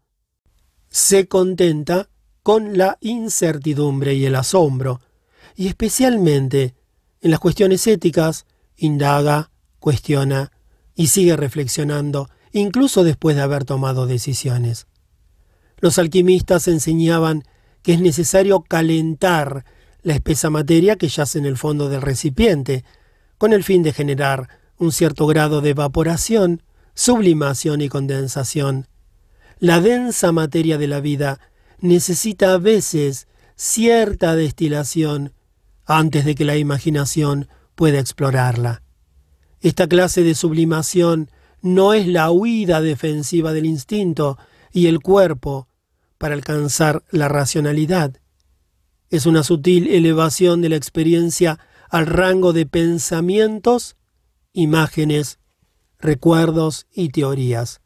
Finalmente, tras un largo periodo de incubación, todo ello se condensa en una filosofía de la vida que es distinta para cada persona. Porque una filosofía de la vida no es simplemente una colección abstracta de pensamientos, sino la madurez de la conversación y de la lectura en forma de ideas que están firmemente unidas a las decisiones y los análisis cotidianos. Estas ideas llegan a formar parte de nuestra identidad y nos permiten confiar en el trabajo y en las decisiones vitales. Proporcionan una base sólida para que sigamos maravillándonos y explorando, una actitud que gracias a la religión y a la práctica espiritual se adentra en el misterio inefable que satura la experiencia humana. El alma conoce el carácter relativo de su exigencia de verdad. Está siempre frente a un espejo, siempre de ánimo especulativo y contemplativo, observándose a sí misma mientras descubre el desarrollo de su verdad, a sabiendas de que están siempre en juego la imaginación y la subjetividad. De hecho, la palabra verdad no pertenece al vocabulario del alma, que va más bien en busca de la comprensión intuitiva. La verdad es algo que nos detiene, reclamando compromiso y defensa. La comprensión intuitiva es un fragmento de conciencia que nos invita a seguir explorando. El intelecto tiende a convertir su verdad en algo sagrado, mientras que el alma abriga la esperanza de que esas comprensiones intuitivas sigan llegándole hasta que pueda alcanzar cierta sabiduría. La sabiduría es el matrimonio entre el anhelo de verdad del intelecto y la aceptación por parte del alma de la naturaleza laberíntica de la condición humana. La sabiduría es el matrimonio entre el anhelo de verdad del intelecto y la aceptación por parte del alma de la naturaleza laberíntica de la condición humana. No tendremos una espiritualidad llena de alma mientras no empecemos a pensar de la manera como piensa el alma. Si a nuestra búsqueda de un camino o de prácticas espirituales no aportamos más que las formas de pensamiento del intelecto, entonces estaremos sin alma desde el principio. La inclinación en favor de la mente es tan fuerte en la cultura moderna que necesitará una profunda revolución en nuestra manera de pensar para dar a nuestra vida espiritual la profundidad y la sutileza que son los dones del alma. Por lo tanto, una espiritualidad orientada hacia el alma comienza por una nueva evaluación de sus características. Dos puntos. Sutileza, complejidad, madurez, mundanidad, inconclusión, ambigüedad y asombro. En terapia oigo a muchas personas quejarse de que se sienten abrumadas por sentimientos y sucesos demasiado complicados para saber qué hacer y pienso para mis adentros que si solo pudieran pasar a través de sus propios valores y llegar a algunas teorías sobre la vida en general y sobre su propia vida en particular, esa sensación de estar abrumadas podría atemperarse. ¿Tendría que hacerme vegetariano? ¿Existen las guerras justas? ¿Me liberaré alguna vez de los prejuicios raciales? ¿Hasta dónde llega mi responsabilidad por el medio ambiente? ¿Qué grado de actividad política debo ejercer? Este tipo de reflexiones morales da origen a una filosofía de la vida que quizá nunca llegue a tener una claridad y una simplicidad absolutas. Pero estos pensamientos del alma pueden generar una sensibilidad moral profundamente arraigada, diferente de una adhesión no meditada a un conjunto establecido de principios pero de todas maneras sólida y exigente. La profundización en la espiritualidad del puer. En mis reflexiones sobre el narcisismo tuve la oportunidad de hablar de la actitud y el punto de vista que la psicología junguiana y arquetípica llama puer. El puer es el rostro aniñado del alma, cuyo brío queda perfectamente reflejado en la imagen de un niño varón o de un joven. Pero la actitud del puer no se limita a los niños o jóvenes reales, ni a ningún grupo de edad, ni siquiera a las personas. Una cosa puede tener carácter de puer, como una casa que haya sido construida más bien porque da una imagen narcisista que por su comodidad o sus condiciones prácticas. Como la actitud del puer está tan alejada de las cosas mundanas, no es sorprendente encontrar que prevalece en la religión y en la vida espiritual. Por ejemplo, está la historia de Ícaro, el joven que al escapar del laberinto se puso las alas de cera que había fabricado su padre, Dédalo, y después, pese a las advertencias de éste, levantó vuelo acercándose demasiado al sol hasta caer trágicamente a la tierra. Una manera de entender este relato es verlo como el puer que se pone las alas del espíritu para parecerse a un ave y así escapar del laberinto de la vida. Su fuga es excesiva, ya que excede el alcance del ámbito humano, de modo que el sol lo envía verticalmente a la muerte. La historia es una imagen de la espiritualidad llevada a la práctica a la manera de Puer. Cualquiera puede volverse a la religión o a la práctica espiritual como un modo de escapar de las vueltas y los giros de la vida diaria.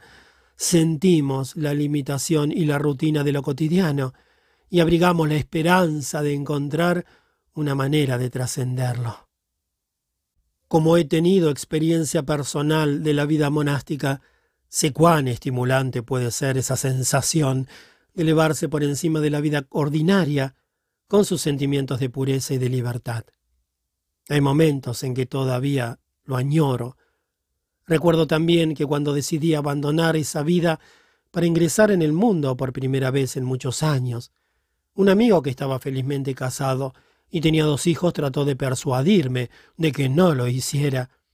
Era obvio que habría querido para sí mismo una parte de ese cielo abierto, algo que le aliviara las limitaciones de la vida de familia, y no podía entender que yo renunciara a aquello. Eres completamente libre, me decía, nadie depende de ti. El movimiento vertical de la vida espiritual no es solamente liberador, también es causa de inspiración y sin duda de autoengrandecimiento. El sentimiento de superioridad que proporciona da la impresión de que valiera más que las privaciones mundanas que exige, pero el espíritu del puer, tan saturado del deseo de escaparse de la complejidad del laberinto, puede fundirse en el calor de su propia trascendencia. Y entonces es posible que aparezca lo que se podría llamar neurosis espiritual, He visto jóvenes que en su fervor llevaban demasiado lejos las privaciones y que sufrían la caída de Ícaro en forma de obsesiones y estados depresivos evidentemente vinculados con sus aspiraciones espirituales. Algunas personas espirituales dejan efectivamente tras de sí toda mundanidad, pero para otras, esa enrarecida atmósfera del espíritu tiene sus peligros. No es fácil que el puer en su afán de volar alto, se mantenga amarrado al alma.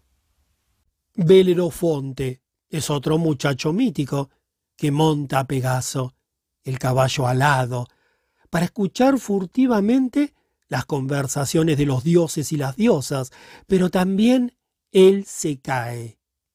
He aquí otro aspecto del puer en la religión, el deseo de saber lo que a los seres humanos no les es dado saber. Hoy es bastante común que personas, poseídas por el espíritu, entre comillas, digan que Dios les dijo lo que tenían que hacer. No lo dicen en el sentido de conversaciones espirituales interiores, ni en el sentido junguiano de una imaginación activa. Quieren decir que Dios las ha escogido concreta y literalmente, para confiarles ciertos secretos. Cuando oigo este tipo de confesión, percibo el narcisismo que dora los bordes de los mensajes religiosos secretos y temo la ruptura con la vida terrena que acompaña este tipo de ascenso. Ciertamente se gana mucho con las prácticas meditativas, pero hay un punto en que el anhelo es excesivo y el derrumbamiento resultante puede ser una grave separación de la vida mundana. Faetón intenta conducir el carro del sol a través del cielo, pero se desploma sobre la tierra envuelto en llamas. Acteón, el cazador, Mientras anda errabundo por los bosques, ve a Artemis mientras ésta se baña y termina transformado en ciervo y luego perseguido y muerto por sus propios perros. Quiero evitar cualquier resonancia moralista al presentar las historias de estos míticos jóvenes. No hay por qué hacer una lectura literal del castigo en el mito. La idea es más bien que ciertas acciones provocan resultados concretos. En la espiritualidad del puer hay karma. El sufrimiento peculiar de cada figura del puer no es más que el revés de la trama. Si dejamos vagar la atención, como hizo Acteón, podríamos tener atisbos de visiones sobrecogedoras, inaccesibles a la mirada ordinaria, pero no tendremos esa buena suerte sin cambiar. Lo que nos dice los castigos en estos relatos es que los movimientos del puer hacia la divinidad afectan al alma. No tiene sentido evitar verse afectado, pero tal vez habría que saber de antemano que por la visión espiritual se paga un precio. Los escritos de los místicos, como Teresa de Ávila, son inflexibles en su insistencia en que la vida espiritual se ha de contar con la orientación regular de un guía experimentado. En Teresa hay resonancias un poco junguianas cuando advierte a sus hermanas que escuchen con atención el consejo de sus confesores. Si el practicante no quiere verse literalmente transformado en el animal de la deidad a quien adora, como le sucedió a Acteón, tiene que dejar que sus visiones operen dentro y sobre su corazón. Jesús tiene muchas características del puer. Mi reino no es de este mundo. Repite una y otra vez. Es un idealista que predica una doctrina de amor fraternal. También habla de hacer el trabajo de su padre, alimentando su propia imagen de hijo.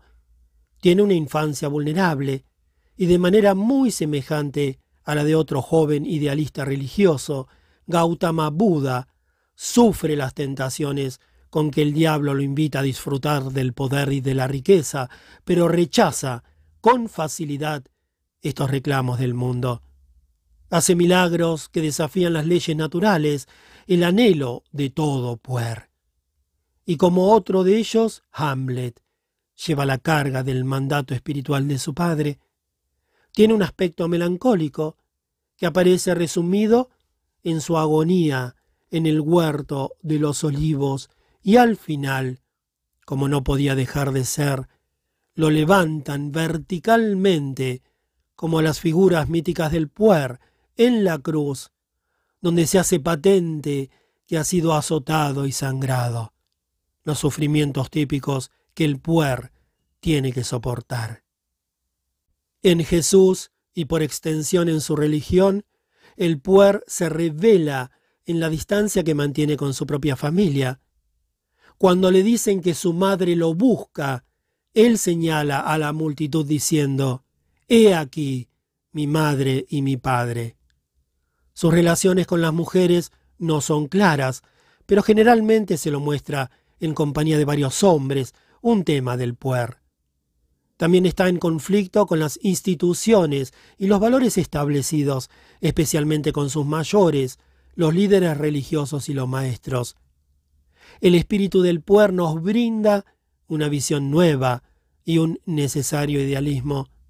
Sin él, nos quedaríamos con la pesada carga de las estructuras sociales, pensando que eso no es lo adecuado para un mundo que evoluciona rápidamente, al mismo tiempo, el espíritu del puer puede herir al alma.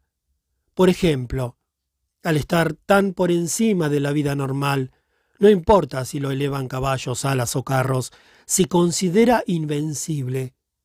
Puede ser insensible a los fallos y las debilidades de la vida del común de los mortales.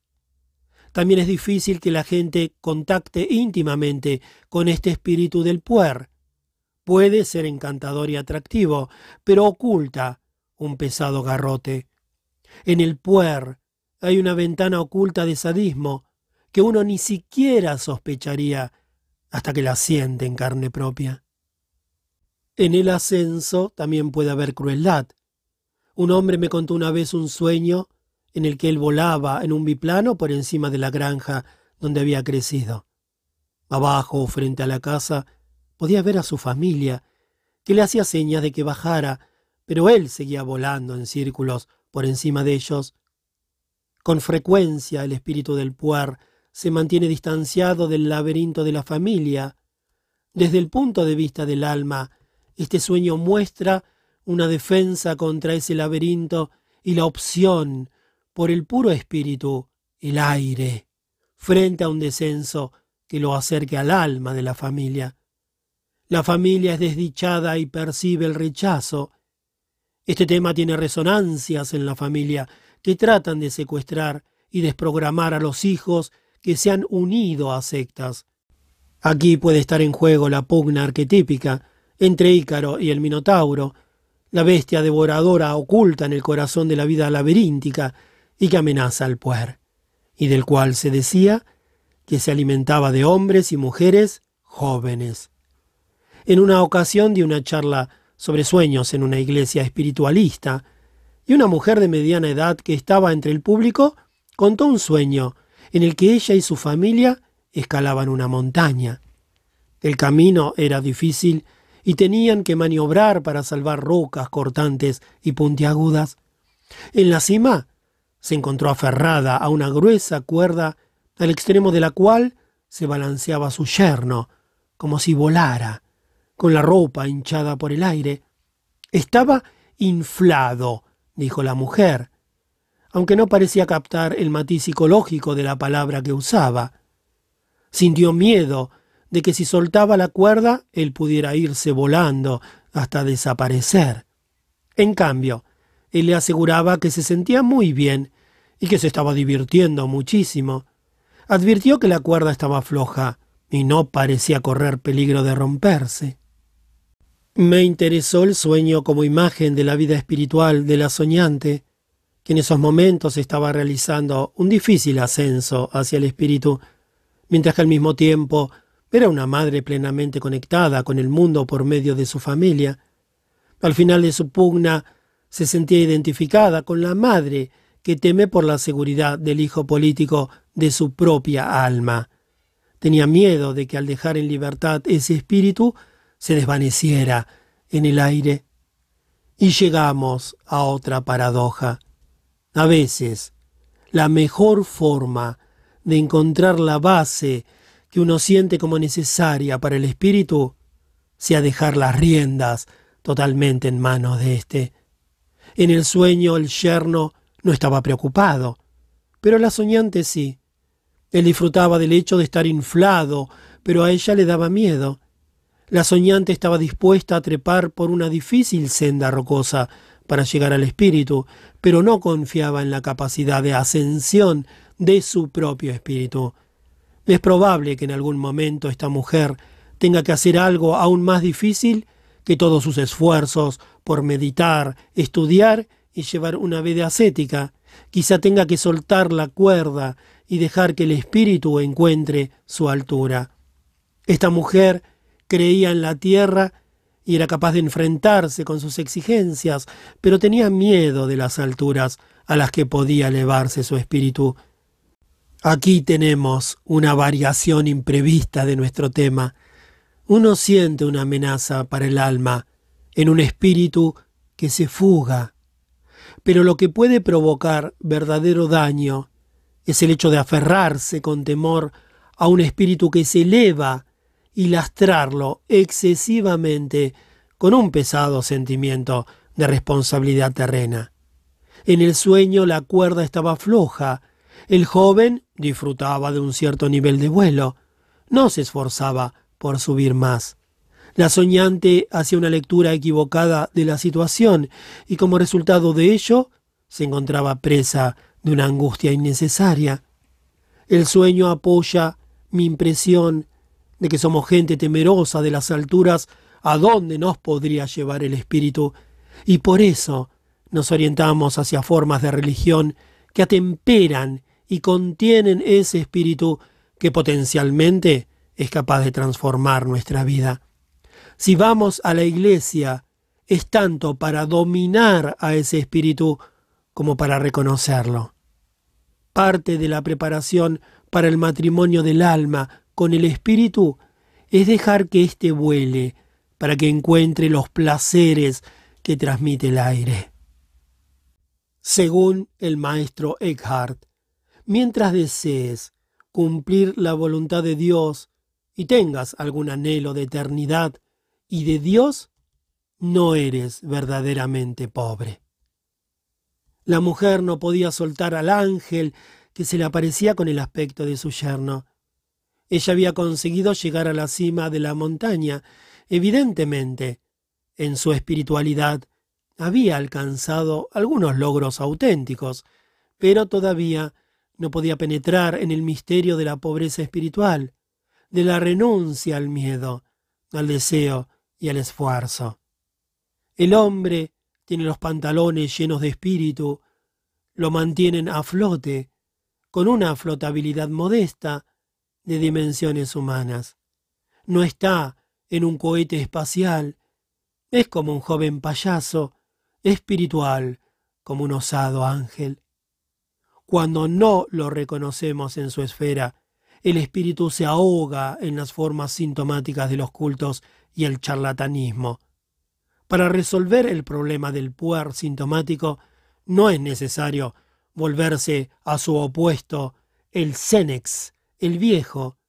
Lo que podemos hacer es tomar en serio al puer, prestarle atención, dejar que se incline hacia la tierra, concediéndole validez e importancia.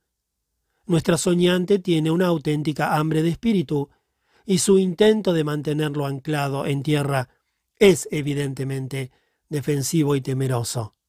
Tendemos a pensar que tenemos que esforzarnos por mantener al espíritu dentro de los límites de la razón, pero como demuestra el sueño, el espíritu es capaz de encontrar su propia altura y tiene su propio e inherente principio de limitación. La fe. La fe es un don del espíritu que permite que el alma se mantenga unida a su propio despliegue. Cuando la fe está llena de alma, está siempre plantada en el terreno del asombro y el cuestionamiento. No es una forma defensiva y ansiosa de aferrarse a ciertos objetos, porque la duda, como su sombra, puede ser incorporada a una fe plenamente madura. Imagínese una confianza en sí mismo, en otra persona o en la vida que no necesita demostraciones ni pruebas, que es capaz de contener en sí la incertidumbre. A veces la gente deposita su confianza en un líder espiritual y se siente terriblemente traicionada si esa persona no llega después a estar a la altura de sus ideales. Pero la verdadera fe sería decidirse a confiar en alguien a sabiendas de que la traición es inevitable, porque nunca hay vida ni personalidad sin sombra. La vulnerabilidad que exige la fe podría entonces encontrar su parangón en una confianza igual en uno mismo, en el sentimiento de que se puede sobrevivir al dolor de la traición. En la fe del alma hay siempre por lo menos dos figuras, el creyente y el incrédulo. Los cuestionamientos, los alejamientos temporales del compromiso, el constante cambio en la manera de entender la propia fe, son cosas que al intelecto pueden parecerle debilidades, pero para el alma son la sombra necesaria y creativa, que de hecho fortalece la fe al completarla y liberarla de su perfeccionismo. Tanto el ángel de la fe como el diablo de la duda, desempeñan papeles constructivos en una fe cabal y completa. La tercera parte de la Trinidad es la vida en la carne, vivida con profunda confianza. Si no dejamos cierto margen de incertidumbre al practicar nuestra fe, caemos víctimas de excesos neuróticos, quizá nos sintamos superiores o con derecho a censurar a quienes nos han traicionado, o adoptemos una postura de cinismo ante la posibilidad de confiar.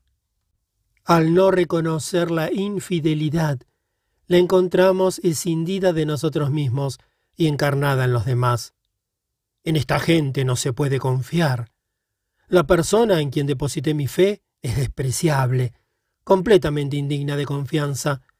Al vivir solamente el lado positivo de la fe, el otro lado crea una machacona sospecha paranoide de los demás y de los cambios que trae consigo la vida. Además, si no reconocemos lo que hay de sombra en la fe, tendemos a adornar con tintes románticos nuestras creencias y a mantenerlas en la fantasía, alejadas de la vida. Jung cuenta un sueño de uno de sus pacientes, un teólogo. El soñante se acerca a un lago que siempre había evitado. Mientras se aproxima a él, se levanta un viento que mueve y hace ondular las aguas. Se despierta aterrorizado. Cuando le contó el sueño, Jung le recordó el estanque de Bethseda en el Evangelio, que tras ser agitado por un ángel se convirtió en un agua sanadora. Pero el paciente se resistía a responder. No le gustaba aquella agitación y no había conexión alguna entre la teología y la vida. Y un comenta que su paciente, con toda su erudición, no podía ver la importancia de la vida simbólica de sus sueños para los anhelos de su alma. Tal como lo expresa Jung, tenía la actitud de que está muy bien hablar a veces del Espíritu Santo, pero eso no es un fenómeno que se haya de experimentar. Podemos pasarnos la vida verbalizando nuestra fe, pero no será plena si no hay una respuesta. Dicho sea de paso, la palabra respuesta se relaciona con un término griego que significa ofrecer una libación a los dioses, responder confiadamente a los retos de la vida y a la agitación de las aguas del alma es llevar la fe a su plenitud. Podemos conservar la fe dentro de una burbuja de creencia, de modo que no parezca tener relación alguna con el vivir cotidiano. He trabajado con varias personas que son muy devotas de su religión y se enorgullecen de su fe, pero no tienen confianza en sí mismas y no se entregan confiadamente a la vida. En realidad usan su fe como un sistema para mantener a raya la vida. Su creencia en la religión es absoluta, es su vida entera. Pero cuando se les pide que confíen en una persona o en una situación nueva en su vida, corren a esconderse. Una creencia puede ser fija e inmutable, pero la fe es casi siempre una respuesta a la presencia del ángel que agita las aguas. O podría ser el ángel que se le aparece a la Virgen María, exigiéndole una fe absurda en su mensaje, que ella está encinta de un niño divino. Fiat mihi, le responde ella, que me suceda lo que dices, aunque yo no lo entienda. Ese ángel Gabriel se aparece con más frecuencia de lo que podríamos pensar, diciéndonos que llevamos dentro una nueva forma de vida que debemos aceptar y en la que debemos confiar. Una prima mía me confió una vez la historia de su intenso conflicto de fe. Tras un temprano florecimiento de su espiritualidad, había entrado joven en un convento, donde se pasó años viviendo con entusiasmo aquella vida con un idealismo sin límites y una infatigable curiosidad intelectual, estudió la vida religiosa y buscó siempre maneras de intensificarla y ponerla al día. Pero tenía también un aspecto práctico y sensato que atemperaba su dulzura. Cada vez que hablaba de teología, meditación o educación, se reía de buena gana, como un maestro espiritual que siempre percibe las ironías y los absurdos de esta vida. Esa curiosa mezcla de elevada espiritualidad y espíritu práctico se mostraba igualmente en dos pasiones que tenía. Pasó muchos veranos estudiando para obtener títulos en ciencias y después enseñaba estas asignaturas en algunas de las escuelas secundarias que tenía su orden. Pero también estudió budismo zen y prácticas orientales de meditación, en una época en que todavía se miraba con malos ojos el ecumenismo. Cualquier cosa que hiciera o de la que hablara aquella mujer expresaba una extraordinaria pureza de intenciones y un compromiso sin límites. Un día descubrió que tenía una enfermedad rara, dolorosa y fatal. Poco a poco tuvo que ir abandonando la enseñanza para dedicar más tiempo al cuidado de su cuerpo. Durante varios años sufrió un intenso dolor físico y una gran incomodidad, y se pasaba la vida yendo de un médico a otro para obtener algo más de información sobre su extraña dolencia. Hubo un momento, me dijo, en que probablemente llegó a saber más de su enfermedad que ningún médico del país. Como era característico de ella, se ocupó lo mejor que pudo de su propia vida, estudió su enfermedad y organizó un programa de cuidados que podía realizar ella misma. Entonces, en medio de su enfermedad, el dolor y la desorganización de su vida se cobraron el precio más alto, la pérdida de la fe. Se trataba de una persona que se había pasado la vida entera cultivando su espiritualidad y entregándose por completo a su religión. Me contó que durante una de sus hospitalizaciones había llegado a sentirse profundamente deprimida. Todo aquello en que había creído se le precipitaba en la profundidad de un oscuro agujero, y sentía que todos sus esfuerzos anteriores por llevar una vida de sinceridad basada en sus principios habían sido en vano. Recurrió a un sacerdote, pero con gran sorpresa suya, cuando le habló de su pérdida de fe, él huyó precipitadamente de su habitación. Mi prima me contó que se le quedó grabada durante mucho tiempo la imagen negra de su espalda mientras abría presurosamente la puerta para escapar de las dudas y la depresión de ella. Entonces no le quedó otra opción que sumirse en la oscuridad de su sentimiento, en todo el curso de sus estudios y de su formación espiritual jamás se le había ocurrido que pudiera tener semejante crisis de fe. Había esperado un ascenso continuo en entendimiento y en técnica, quizá con algunos problemas pequeños y superables, pero el destino la llevó en otra dirección, hacia un lugar vacío de espíritu y dominado por una absoluta desesperanza se sintió conducida a las profundidades de sí misma, hasta el borde mismo de la persona que ella sabía que era, vacía de toda aspiración espiritual y de toda satisfacción por lo que había logrado. No tenía guías, ni pista alguna que le indicara dónde ir. No había una vida que la esperase, ni un ser humano con quien hablar. Había leído algo del concepto oriental del vacío, pero no sabía que aquello pudiera ser tan árido. Finalmente, me dijo, descubrió una nueva clase de fe que surgía directamente de sus pensamientos y sentimientos depresivos. La sorprendió sentir que aquello se agitaba en un pozo tan hondo y vacío. No sabía qué pensar de ello, porque era muy diferente del tipo de fe que había estado estudiando y cultivando durante toda su vida era algo inseparable de su enfermedad y su incapacidad. Sin embargo, con aquella nueva forma de espiritualidad descubrió una profunda paz.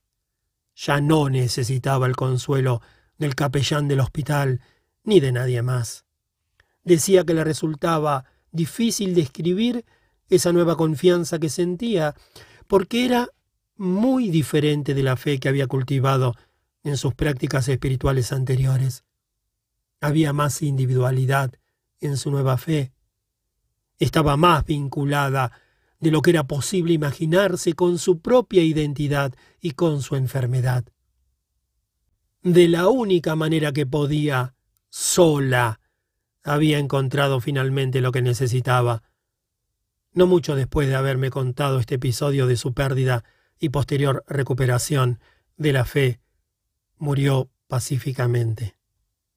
Hay una economía del alma, en virtud de la cual penetrar en nuevas áreas de pensamiento, emoción y relación exige un alto precio. Los sueños enseñan esta lección con las imágenes del dinero.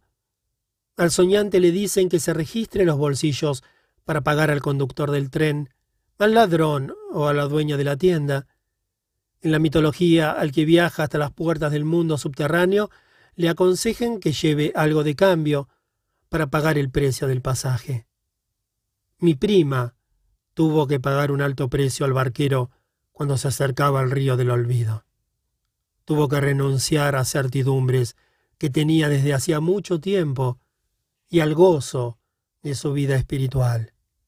Su fe anterior tuvo que vaciarse para poder ser luego renovada y completada. En el sufrimiento y las pérdidas del ser humano hay un misterio semejante al de Job, que la razón es incapaz de comprender. Solo se lo puede vivir en la fe. El sufrimiento nos llama la atención sobre lugares de los que normalmente no haríamos caso. La atención de la monja se había centrado durante mucho tiempo en su práctica espiritual, pero después se vio obligada a fijarse en su propio corazón sin ninguna muleta ni lente espiritual. Tuvo que aprender que la fe no proviene exclusivamente de la vida espiritual y de las revelaciones supremas, sube también como una emanación de las profundidades, una realidad severamente impersonal proveniente del más personal de los lugares. Aprendió, creo, la lección que enseñan muchos místicos, que esta dimensión necesaria de la fe se genera en el desconocimiento. Nicolás de Cusa decía que tenemos que ser educados en nuestra ignorancia, porque si no, la presencia plena de lo divino no podrá manifestarse. Hemos de llegar a ese difícil punto donde no sabemos lo que está pasando ni lo que podemos hacer. Ese punto justamente es una apertura hacia la auténtica fe. La unión divina. En medio de la lucha cotidiana conservamos la esperanza de la iluminación y de alguna forma de liberación. En nuestras plegarias y meditaciones abrigamos la esperanza de una vida plenamente realizada, Jung enseñó siempre que el ánima y el animus pueden celebrar un enlace místico, el hieros gamos, una unión divina. Pero no es un matrimonio fácil de realizar. El espíritu tiende a dispararse por su cuenta en forma de ambición, fanatismo, fundamentalismo y perfeccionismo. El alma se atasca en estados de ánimo viciados, relaciones imposibles y preocupaciones obsesivas. Para que el matrimonio se produzca, cada uno tiene que aprender a apreciar al otro y a permitir que le afecte. Dos puntos. Los elevados objetivos del espíritu han de dejarse atemperar por las humildes limitaciones del alma, y la inconsciencia de ésta debe dejar que la agiten las ideas y la imaginación. El movimiento hacia esta unión es algo que hay que intentar, trabajar y recorrer. Esta es la idea de la formación del alma que describió Keats y que Hillman recomienda. Formar el alma es un viaje que requiere tiempo, esfuerzo, habilidad, conocimiento, intuición y coraje. Es útil saber que todo trabajo con el alma es proceso, es decir, alquimia, peregrinaje y aventura, de modo que no esperemos un éxito instantáneo, ni siquiera finalidad de ninguna clase. Todos los objetivos y todos los finales son producto de la invención, importantes en cuanto son imaginados, pero jamás se los realiza literalmente. En la literatura espiritual se presenta a menudo el camino hacia Dios o hacia la perfección como un ascenso. Se lo puede realizar en etapas, pero el objetivo es manifiesto. La dirección está establecida y el camino es directo. Las imágenes de la senda del alma son, como hemos visto, muy diferentes. Puede ser un laberinto lleno de callejones sin salida, con un monstruo al final, o una odisea en la cual el objetivo está claro, pero el camino es mucho más largo y retorcido de lo que se esperaba. A Ulises se lo llama politropos, un hombre de muchas vueltas, una palabra adecuada para describir la senda del alma. Demeter debe buscar a su hija por todas partes y finalmente descender al mundo subterráneo antes de que la tierra pueda volver a la vida. Y está también la extraña senda de Tristán, que viaja por el mar sin remo ni timón, abriéndose camino con la música de su arpa. Texturas, lugares y personalidades son importantes en la senda del alma, que se asemeja más a una iniciación en la multiplicidad de la vida que a un resuelto asalto a la iluminación. A medida que el alma va haciendo su incierto camino, demorada por obstáculos y distraída por toda clase de hechizos, la falta de un objetivo concreto no queda superada. Es probable que haya que dejar de lado el deseo de progresar. En su poema Endymion, Keats describe exactamente esta senda del alma. Pero esto es la vida humana, la guerra, las proezas, la desilusión, la angustia, las pugnas de la imaginación, lejos y cerca, humanas todas, portadoras de este bien, de seguir siendo ellas el aire, el alimento sutil que nos hace sentir la existencia. Esta es la meta de la senda del alma, sentir la existencia, no superar las pugnas ni las angustias de la vida, sino conocer la vida de primera mano, existir plenamente en el contexto. Se describe a veces la práctica espiritual como caminar siguiendo las huellas de otro. Jesús es el camino, la verdad y la vida. La vida del bodhisattva es el modelo del camino pero en la odisea del alma o en su laberinto, lo que se siente es que ese es un camino que jamás nadie ha recorrido. Es frecuente que los pacientes en terapia pregunten, ¿conoce a alguien que también haya tenido esta experiencia?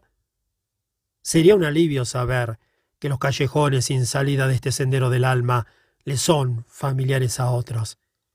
¿Cree usted que voy por buen camino? preguntará otro paciente. Pero, lo único que hemos de hacer es estar donde estamos en este momento, a veces mirando en torno nuestro a plena luz de la conciencia, otras veces cómodamente instalados en las profundas sombras del misterio y de lo ignoto. Ulises sabe que quiere llegar a casa, y sin embargo se pasa años en el lecho de Circe, cultivando su alma en la isla circular donde todos los caminos giran en redondo. Probablemente no sea del todo correcto hablar de la senda del alma. Es más bien un vagabundeo serpenteante. La senda del alma está tan marcada por tendencias neuróticas como por grandes ideales, por la ignorancia como por el conocimiento y por la vida cotidiana encarnada como por los planos más elevados de la conciencia. Por lo tanto, cuando uno llama a un amigo para hablar de la última complicación con que se ha encontrado en su vida, está cumpliendo otro giro en su senda politrópica. El alma crece y se vuelve más profunda gracias a la vivencia de las complicaciones y los abismos, como le sucedió a mi prima cuando recuperó la fe durante su trágica enfermedad. Para el alma, este es el sendero negativo de los místicos, una apertura hacia la divinidad que sólo se hace posible si se renuncia a ir en pos de la perfección. Otra descripción de la senda del alma se puede hallar en el concepto junguiano de individuación.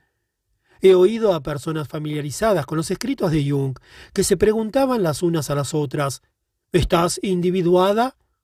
Como si la individuación fuera algún pináculo de logro terapéutico. Pero la individuación no es una meta ni un destino, es un proceso. Como esencia de la individuación, yo insistiría en el sentimiento de ser un individuo único que está activamente comprometido en el trabajo del alma. Todos mis dones, carencias y esfuerzos se funden y se coagulan, por decirlo en lenguaje alquímico, en este individuo singular que soy. Nicolás de Cusa escribió a un hombre que se llamaba Giuliano. Todas las cosas se julianizan en ti. El individuo que trabaja seriamente en el proceso de hacer su alma se va convirtiendo en un microcosmos, un mundo humano. Cuando damos cabida en nosotros a las grandes posibilidades de la vida y las abrazamos, es cuando somos más individuales. Esta es la paradoja que de tantas maneras describió el Cusano. En el transcurso de una vida, ya sea esta larga o corta, la humanidad cósmica y el ideal espiritual se revelan en la humana carne en diversos grados de imperfección. La divinidad, el cuerpo de Cristo, la naturaleza de Buda, se encarna en nosotros en toda nuestra complejidad y toda nuestra locura. Cuando lo divino resplandece a través de la vida ordinaria, bien puede aparecer como locura, y nosotros como los bufones de Dios.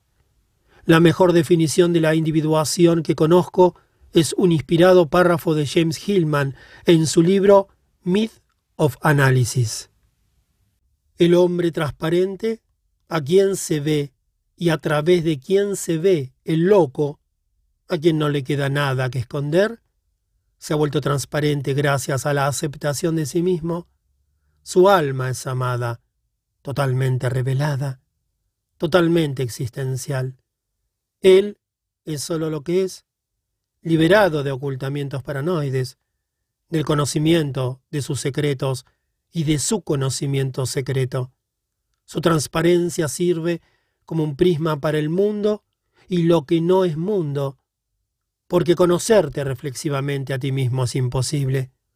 Solo la última reflexión de una nota necrológica puede decir la verdad, y solo Dios sabe nuestro verdadero nombre. Fin de la nota. La senda del alma es también la senda del loco, el que no tiene pretensiones de conocimiento de sí mismo, ni individuación, ni ciertamente de perfección. Si algo hemos logrado en esta senda, es el desconocimiento absoluto al que se refiere el Cusano y otros místicos, o la capacidad negativa, entre comillas, de John Keats, ser en las incertidumbres los misterios, las dudas, sin ninguna irritable búsqueda de hechos y razones. Cuando nos volvemos transparentes, revelados exactamente tal como somos, y no como deseamos ser, entonces el misterio de la vida humana, en su totalidad, resplandece momentáneamente en un relámpago de encarnación. La espiritualidad emana de lo cotidiano de esta vida humana que se vuelve transparente gracias a haber atendido a su naturaleza y a su destino durante todo el tiempo que le fue concedido. La senda del alma no permitiría, sin desafortunadas consecuencias, el ocultamiento de la sombra. No se llega al objetivo de la piedra filosofal, el lapislázuli en el centro del corazón, sin dejar en el combate toda pasión humana. Se necesita desde el punto de vista alquímico mucho material para producir el refinamiento final del tesoro áureo o de la cola del pavo real, otras imágenes del objetivo. Pero si alguien puede tolerar el peso total de la posibilidad humana como materia prima para una vida alquímica y llena de alma, entonces es probable que al final del sendero tenga dentro de sí una visión del lapislázuli y perciba como los ídolos de piedra de la isla de Pascua se yerguen noblemente dentro de su alma, y el dolmen del Stonehenge marca eternidades de tiempo en el lapso de su propia vida. Entonces su alma, valerosamente cuidada, será tan sólida, madura y misteriosa que de su propio ser emanará la divinidad tendrá el resplandor espiritual del loco sagrado que ha osado vivir la vida tal como se le presentaba y desplegar la personalidad con su pesada, pero asimismo creativa, dosis de imperfección. Hacia el final de Recuerdos, Sueños y Pensamientos, Jung escribe, El desafío es el hombre entero, que entra en la pugna con toda su realidad, sólo entonces puede llegar a estar entero y sólo entonces puede nacer Dios. La vida espiritual no avanza verdaderamente si estamos separados del alma o de la intimidad de ésta con la vida. Dios, igual que el hombre, se realiza cuando se humilla para asumir la carne humana. La doctrina teológica de la encarnación sugiere que Dios valida la imperfección humana como algo que tiene una validez y un valor misterioso. Nuestras depresiones, nuestro narcisismo, nuestros celos y fracasos no están reñidos con la vida espiritual. Es más, son esenciales para ella. Cuando se los atiende, estos estados anímicos impiden que el espíritu se lance hacia la capa de ozono del perfeccionismo y del orgullo espiritual. Y, lo que es más importante, proporcionan sus propias simientes de sensibilidad espiritual que complementan a las que caen de las estrellas. El matrimonio final del espíritu y el alma, ánimos y ánima, es el enlace del cielo y la tierra, nuestros más elevados ideales y aspiraciones unidos a nuestros síntomas y males más terrenos.